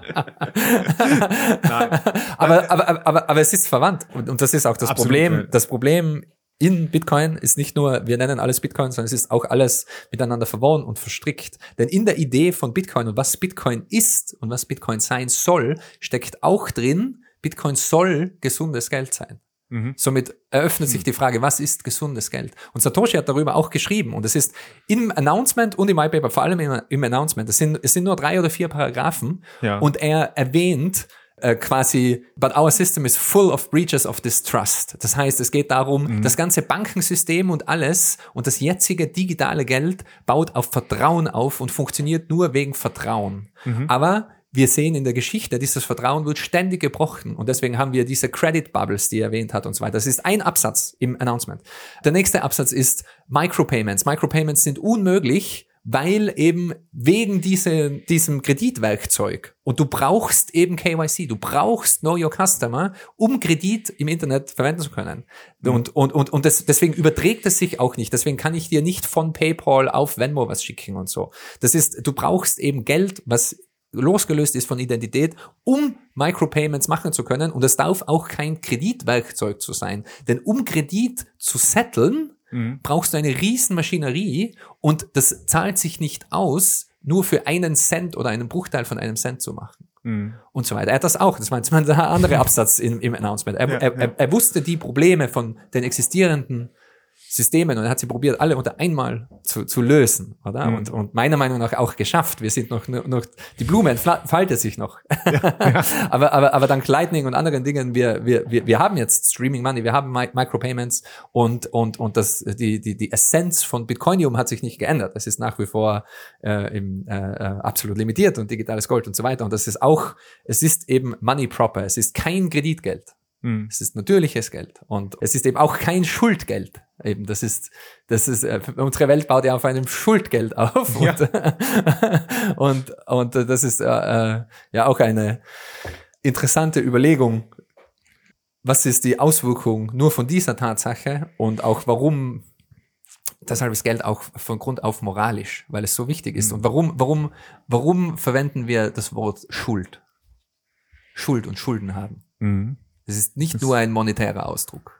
Und, und, und also wenn man sich die, die ganzen, die, äh, die Etymologie der Wörter ansieht, ja. äh, sieht man sofort, dass das Geld mit Moral ganz eng verbunden ist. Und das war auch mein, mein, mein Talk in, in, in Riga äh, über quasi, was Bitcoin ist. war ein, ein System, das einen moralischen Code eingebettet hat. Und der moralische Code ist, du sollst nicht stehlen. Ist das der einzige? Wenn du mich zwingen würdest, es auf einem Satz zusammenzufassen, dann ja. Denn es ist die Nicht-Konfizierbarkeit, die du angesprochen hast. Mhm. Wenn ich zwölf Wörter in meinem Kopf habe, ist das sehr schwierig. Ich kann mit meinem Bitcoin sterben. Mhm. Also du, du, du kannst nicht stehlen, das ist eben da, da, ja, da, darin. Äh, die Inflation ist ja eben auch äh, Inflation als Shadow Tax, Inflation als äh, Besteuerung, die man nicht spürt, nicht mitbekommt. Und wie wir alle wissen, Steuern sind Raub, somit du sollst nicht stehlen, Nummer zwei. die absolute Limit Limitierung und die Nicht-Konfizierbarkeit, also 21 Millionen, 12 Wörter in deinem Kopf, ist beides, du sollst nicht stehlen. Mhm. Und die dritte Zahl, die ich erwähnt habe, war eben die, die zehn Minuten, die das alles, äh, in meinem Kopf ist das äh, äh, so, so die, und da kommen wir, da kommen wir zu einer Aussage von dir, in der ich einhaken wollte in deinem Gespräch mit, mit Ijoma. Jetzt, äh, nach, nach eineinhalb Stunden, komme ich mal langsam zu, zur zweiten Aussage, die, wo ich einhaken wollte. Und zwar, du hast gemeint, das wirklich Wertvolle in Bitcoin sind die Private Keys. Mhm der User. Und das stimmt zu einem gewissen Teil, aber es stimmt auch nicht, denn der Private Key allein ist wertlos. Und es ist die Verschränkung von dem Private Key mit den UTXOs. Und es braucht eben diese Verschränkung und es ja. ist die Verschränkung von eben dem steinernen Teil und dem organischen Teil auch. Und es ist auch die Verschränkung von den 21 Millionen mit den 12 Wörtern. Das ist eben, Bitcoin ist 21 Millionen äh, mhm. und, und 12 Wörter, aber verschränkt mit dir. Also du musst, weil not your keys, not your coins, oder? Das ist, du, du musst die Verantwortung auf dich nehmen, deine eigenen Schlüssel zu halten, mhm. um Bitcoin zu besitzen, um Bitcoin zu verwenden. Denn wenn du das auslagerst, sind wir wieder beim Kreditgeld und du hältst nicht Bitcoin. Also du bist Bitcoin. Du bist Bitcoin. Das, deshalb ist auch die Frage so schön, was ist Bitcoin für dich? Ja. Denn, denn, und da kommen wir eben auch zu, zu was, was ist Bitcoin für dich? Was, wie bist du auch zu Bitcoin gekommen und was ja. ist deine Bitcoin-Geschichte und so weiter? Aber auch was ist, wie siehst du Bitcoin und was soll Bitcoin sein? Mhm. Und du als Economic Actor mhm. kannst mitentscheiden, was Bitcoin ist und sollst und musst auch mitentscheiden, was Bitcoin ist. Und das mhm. ist eben die Verantwortung, die jeder tragen muss und die da auch mit, mit, mit ins Spiel kommen. Man sieht das sehr viel, man sieht das sehr schön bei Bitcoinern, die, die, die dabei bleiben und länger dabei sind.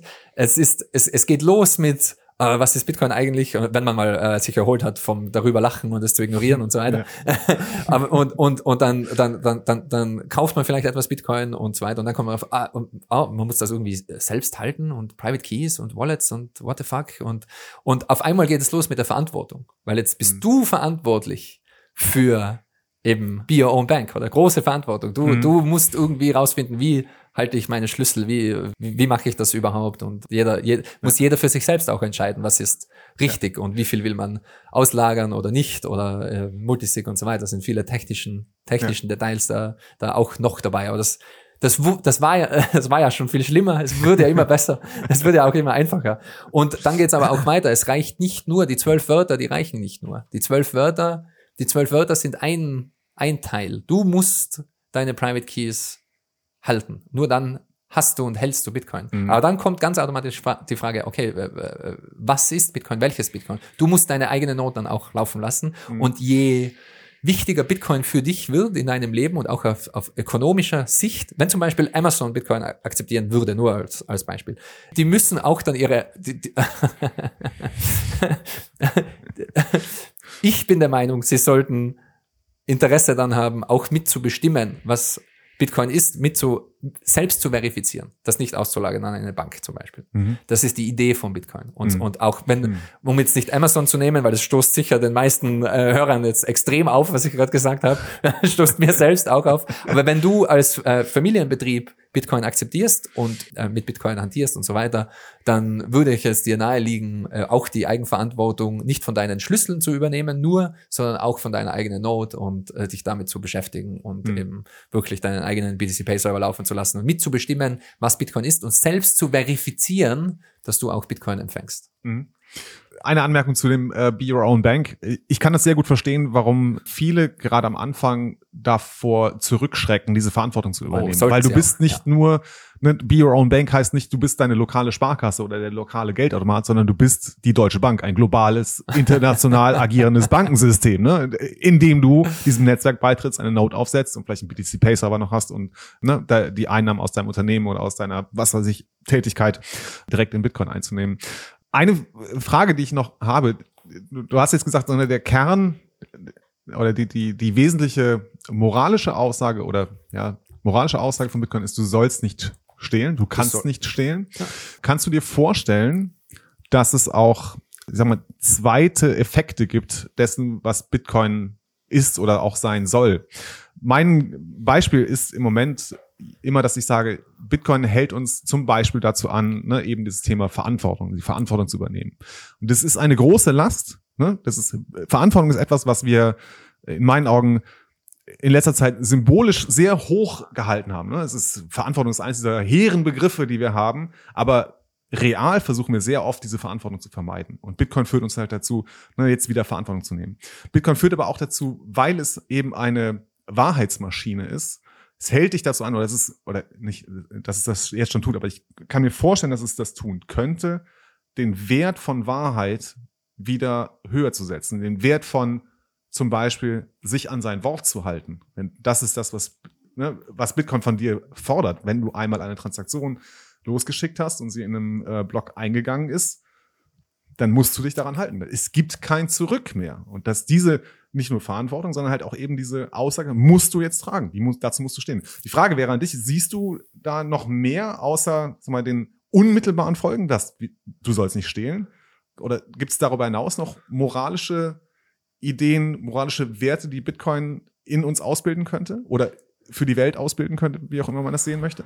Ja, also äh, ähm, ich habe davor gemeint, wenn du mich zwingen würdest, es auf einen Satz runterzubrechen, wäre es, du sollst nicht stehlen. Mhm. Aber es ist auch sehr, der zweite Satz quasi, auf den ich meine Präsentation fast aufgebaut hätte, wäre, du sollst nicht lügen. Und das ist eben mit dir, es hat einen Grund, warum viele Leute Bitcoin die Truth Machine, eben die Wahrheitsmaschine nennen.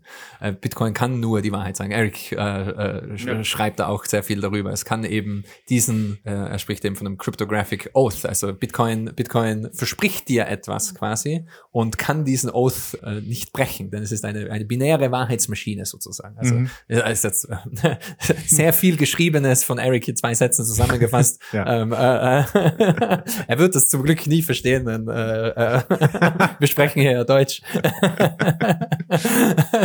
Aber ich glaube, es ist offensichtlich, dass Bitcoin die Menschen, die es einfängt, beeinflusst. Und mhm. Ijoma hat ja da auch drüber gesprochen und schreibt da ja auch sehr schön drüber und, und, und daher kommt ja auch seine Skepsis oder ist er, mhm. ist er einem, einem Kult verfallen oder was ist, was, was, was, was passiert da gerade mit ihm? Und äh, über die letzten Jahre, für mich ist es sehr offensichtlich, das zu beobachten, dass das passiert und auch weiterhin passieren wird. Und äh, ich glaube, zu, zu großen Teilen hat das sehr positive Auswirkungen. Diese eben diese, äh, auch diese Mentalität quasi, okay, ich muss etwas Sinnvolles und etwas Wertvolles machen, um Bitcoin zu erlangen. Denn Bitcoin kann man eben nicht sich erstehlen oder ergaunern, nicht so einfach. Es ist, mhm. äh, und, und man sieht das sehr schön auch in, in, in der Bitcoin-Welt. Bitcoiner sind sehr wohl gewillt, Bitcoin auszugeben, aber eben nicht arbiträr. Es ist sehr schwer, Bitcoin auszugeben im Sinne von, es ist, es, es muss schon ein etwas sehr Tolles sein, damit ich Bitcoin dafür ausgebe. Und, mhm. äh, äh und da kommen wir dann auch zurück zu, äh, natürlich, oder ähm, Wert an sich, Bitcoin ist Wert an sich sozusagen. Mhm. und und, und deshalb, deshalb ist auch mein, mein Ratschlag generell an Leute, die, die, die mich fragen, äh, was soll ich machen, um, äh, soll ich zum Beispiel, wenn man ganz neu ist, dann, dann kommt ja gleich die Idee, äh, ich, ich muss meinen, ich will auch Bitcoin meinen, mhm. ganz furchtbare Idee. Aber es ist, da muss jeder durch. Aber einfach konzentriere dich auf das, in dem du gut bist, bring einen Mehrwert für die Gesellschaft und pay yourself first. Einfach ein bisschen in Bitcoin ansparen. Aber du musst diesen Mehrwert generieren. Du musst, und das geht eben nur durch harte Arbeit oder eben Genialität, Kreativität, wie auch immer. Und da steckt eben schon drin, es ist sehr schwierig, Bitcoin anzuhäufen und Bitcoin zu behalten. Und wenn du äh, sozusagen Vermögen in diesem Sinne aufbauen willst, weil es ist, äh, du, du musst dein Leben auf die Reihe bringen, weil sonst das ist in deine Bitcoin bald wieder weg, weil jeder muss essen.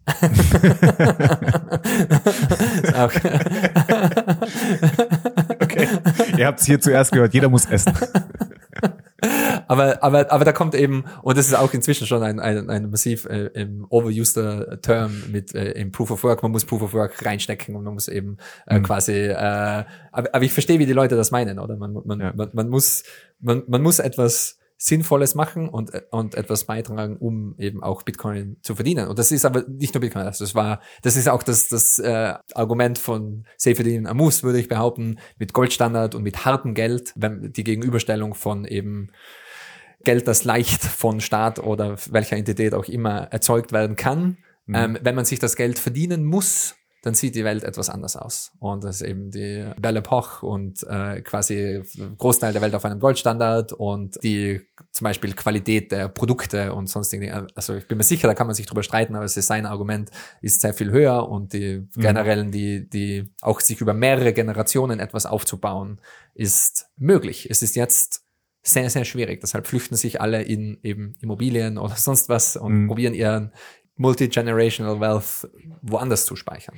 Sag mal, der Vorteil ist, dass du äh, im Gegensatz zur Fiat-Welt, wo du Schulden vererben kannst, geht es mit Bitcoin nicht. Ne? Du kannst, du kannst Bitcoin vererben, aber du kannst nicht die Schuld an Bitcoin vererben. Da, nur für den Punkt, ne, man versucht irgendwie äh, ja langfristiger zu denken und auch für seine Nachfahren, seine Kinder und seine Kindeskinder vielleicht äh, zu arbeiten. Mhm. Ich bin der ja. Meinung eben, dass das stimmt offensichtlich. Also man sieht das auch, wenn das Geld aufhört zu funktionieren, dann hört auch das Langzeitdenken auf. Mhm. Also in mhm. eben Venezuela oder sonst wo. Das ist einfach, es ja. geht dann nur mehr um den heutigen Tag oder um diese Woche oder sonst ja. was. Du kannst nicht mehr Langzeitdenken, wenn du kein vernünftiges, funktionierendes Geld mehr hast. Mhm. Und man sieht das auch also ich sehe das ganz stark in, in meinem Leben, in meinem Umfeld, mit meinen Freunden, äh, also die, mein, mein Bitcoin-Umfeld. Da wechselt sich dann auf einmal die Perspektive auf, ah, okay, ich habe Bitcoin, ich kann mich auf Bitcoin verlassen. mhm. Also ich kann mich auf äh, großes B, Bitcoin, das Bitcoin-Netzwerk, äh, ab mhm. einem gewissen Grad von äh, und das ist ja kein, kein Vertrauen, das, das, das, das, das korreliert ja auch mit Verständnis. Wie funktioniert Bitcoin und warum funktioniert es und warum ist es sicher? Und, und ich glaube, wenn man sich diese Fragen lang genug stellt, kommt man irgendwann zu einem Punkt, okay, Bitcoin wird auch in zehn Jahren noch für mich da sein, auch noch in 20, auch noch in 50 und äh, mhm. für meine Urenkel würde es auch noch da sein. Und da verschiebt sich dann sofort die, die Perspektive. Und das ist natürlich auch, wenn die Bitcoin-These stimmt, dann wird Bitcoin gemessen in Fiat-Währungen oder auch gemessen an generischer Kaufkraft, wie viel, wie viele Stakes kann ich mir kaufen, wie viele Anzüge, wie viele was auch immer für mhm. einen Bitcoin oder was auch immer oder für eine Million Satoshis. Das wird zumindest nicht fallen. Oder? Wenn die Bitcoin-These stimmt, wird das steigen. Und somit hat man schon das ist wie, wie auch, ähm, ich finde das immer sehr, sehr amüsant in, in, in, in meinem erweiterten Freundeskreis, die, die nicht Bitcoiner sind, wie sich alle immer freuen, dass die Grundstücke, die sie vielleicht haben oder die Wohnungen, die haben, so im Preis gestiegen sind. Oder? Es ist einfach ja, ja. so, die Wohnung ist jetzt doppelt so viel wert, wow, und appreciating es. Ist ja, ist ja Quatsch. Ist ja, der, der, der Wert von Geld hat sich halbiert quasi. Es ist nicht, deine Wohnung ist nicht magisch mehr wert geworden, weil die Leute jetzt irgendwie, weil wir mehr Menschen haben und mehr, mehr Wohnungen Wohnungen bra brauchen oder so irgendwas.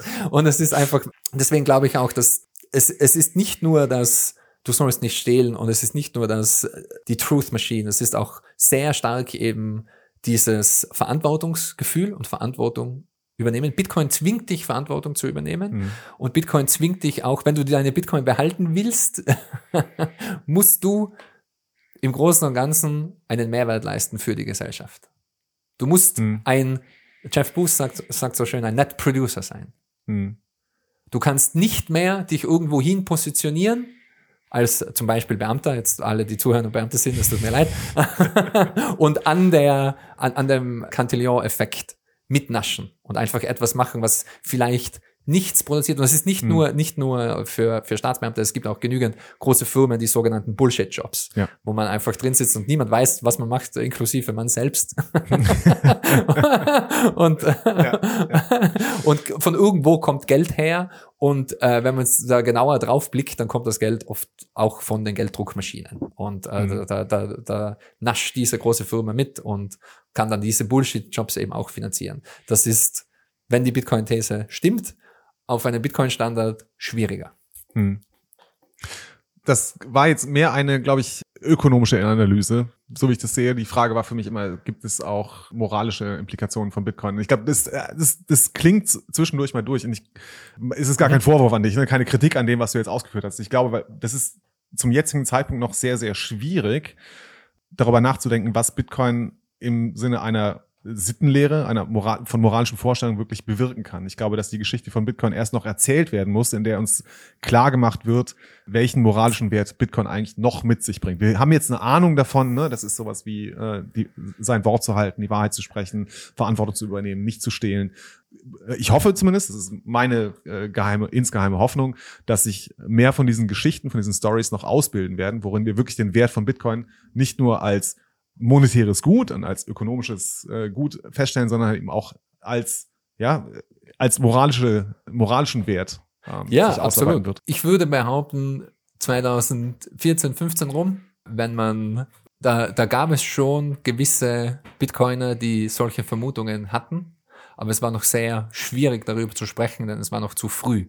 Mhm. da kommt man sehr schnell ins Irrenhaus, wenn, wenn man, wenn man sowas laut im Offenen dann sagt. Inzwischen sind wir in einer Phase angelangt, wo so jemand wie Eric Kaysen mit gutem Gewissen und ohne, dass er, glaube ich, viel Mut oder Überwindungskraft braucht, sich auf eine Bühne stellen kann und äh, sich vorstellen kann mit Hi, my name is Eric Kaysen, I think Bitcoin is the second coming of Jesus Christ. und, und nicht von und nicht ja. von äh, Leuten in äh, von, von Ärzten in einen in eine weiße Zwangsjacke gesteckt wird.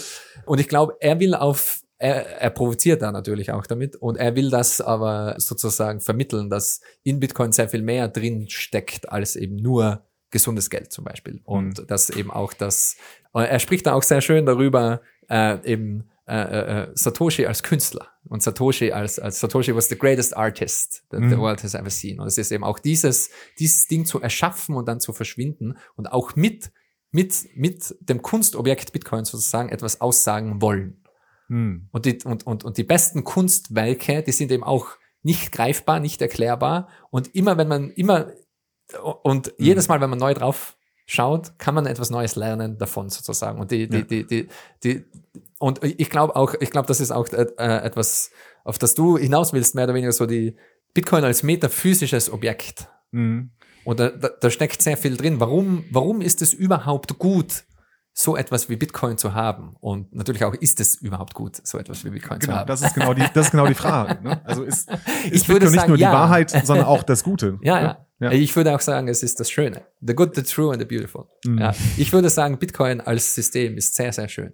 Und es ist aber auch imperfekt. Und das ist auch, äh, es ist, Bitcoin ist nicht perfekt. Und Satoshi war auch nicht perfekt. Und, und ich glaube aber auch ein, wenn etwas perfekt ist, äh, Schönheit, Beauty needs imperfection. Schönheit braucht ja diese die, Unzulänglichkeiten, ja. die ein oder andere, ne? Die ja. leichte Asymmetrie vielleicht, die macht ja. das dann besonders schön, ne? Das die berühmte also Cindy Crawford, also du kennst sie wahrscheinlich noch, ne? Die diesen Schönheitsfleck im Gesicht hatte, der aber gerade dazu dafür gesorgt hat, dass Mona Lisas Lächeln. Ja, Mona Lisas Lächeln zum Beispiel, genau. Das so, so leicht schief ist, ne? Aber das macht es halt vielleicht etwas Besonderes. Und, und, und eben auf, auf, auf der metaphysischen Ebene, ich, ich würde sagen eben, ich würde es nicht so ausdrücken wie Eric, Aber ich, ich bin der Meinung, Bitcoin ist, es, es verkörpert the true, the good and the beautiful. Das, hm. das, das Schöne, äh, das, das Wahre und das Gute. Ich glaube, das ist ein gutes Schlusswort für heute gewesen. Gigi, vielen Dank, dass du dir die Zeit genommen hast. Ich hoffe, dass wir dieses Gespräch nochmal fortführen können. Ich glaube, wenn wir gleich drüber nachdenken, werden uns sicherlich noch ein oder zwei Punkte einfallen, die wir noch hätten besprechen können oder sollen. Gibt es noch was, was du vielleicht zum Schluss rausbringen möchtest? Ich hoffe, dass dieser Diskurs und Dialog, diese Dialoge weitergehen. Und ja. ich glaube, ich schätze das sehr, dass äh, so Leute äh, äh, wie du und, und auch äh, Ijoma und Eric und äh, genau diese Themen aufgreifen und probieren, diese mhm. Fragen zu beantworten, ohne mhm. sie eben, wie du am Anfang gemeint hast, definitiv zu beantworten, ja. sondern einfach nur dieses Bitcoin erforschen und entdecken und, und sich mit, mhm. mit Bitcoin zu entfalten, quasi. Ja. Ich hoffe, dass, ja, äh, dass das noch lange weitergeht, weil ich glaube, es ist auch sehr notwendig für generell, nicht, nicht nur für Bitcoin, sondern auch für, für unsere Gesellschaft, sich mit diesen Themen auseinanderzusetzen mhm. und auch wirklich in die Tiefe zu gehen und ja, zu, zu hinterfragen, warum braucht es Bitcoin überhaupt? Warum gibt es Bitcoin überhaupt? Und wo, wo soll diese Reise überhaupt auch hinführen? Und das ist eben, was ist ja, jeder sollte sich selbst fragen, was ist Bitcoin für dich? Genau, und dann aber auch in den Dialog treten, äh, gerne auch mit uns, also kommt gerne auf uns zu, sprecht uns an, wenn ihr Fragen zu dieser Folge habt oder auch überhaupt zu den Themen, die wir besprochen haben. In dem Sinne, focus on the signal, not on the noise. Danke, Gigi. Danke.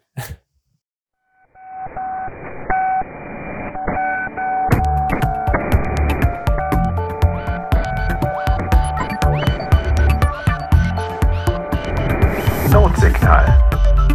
Focus on the signal not on the noise.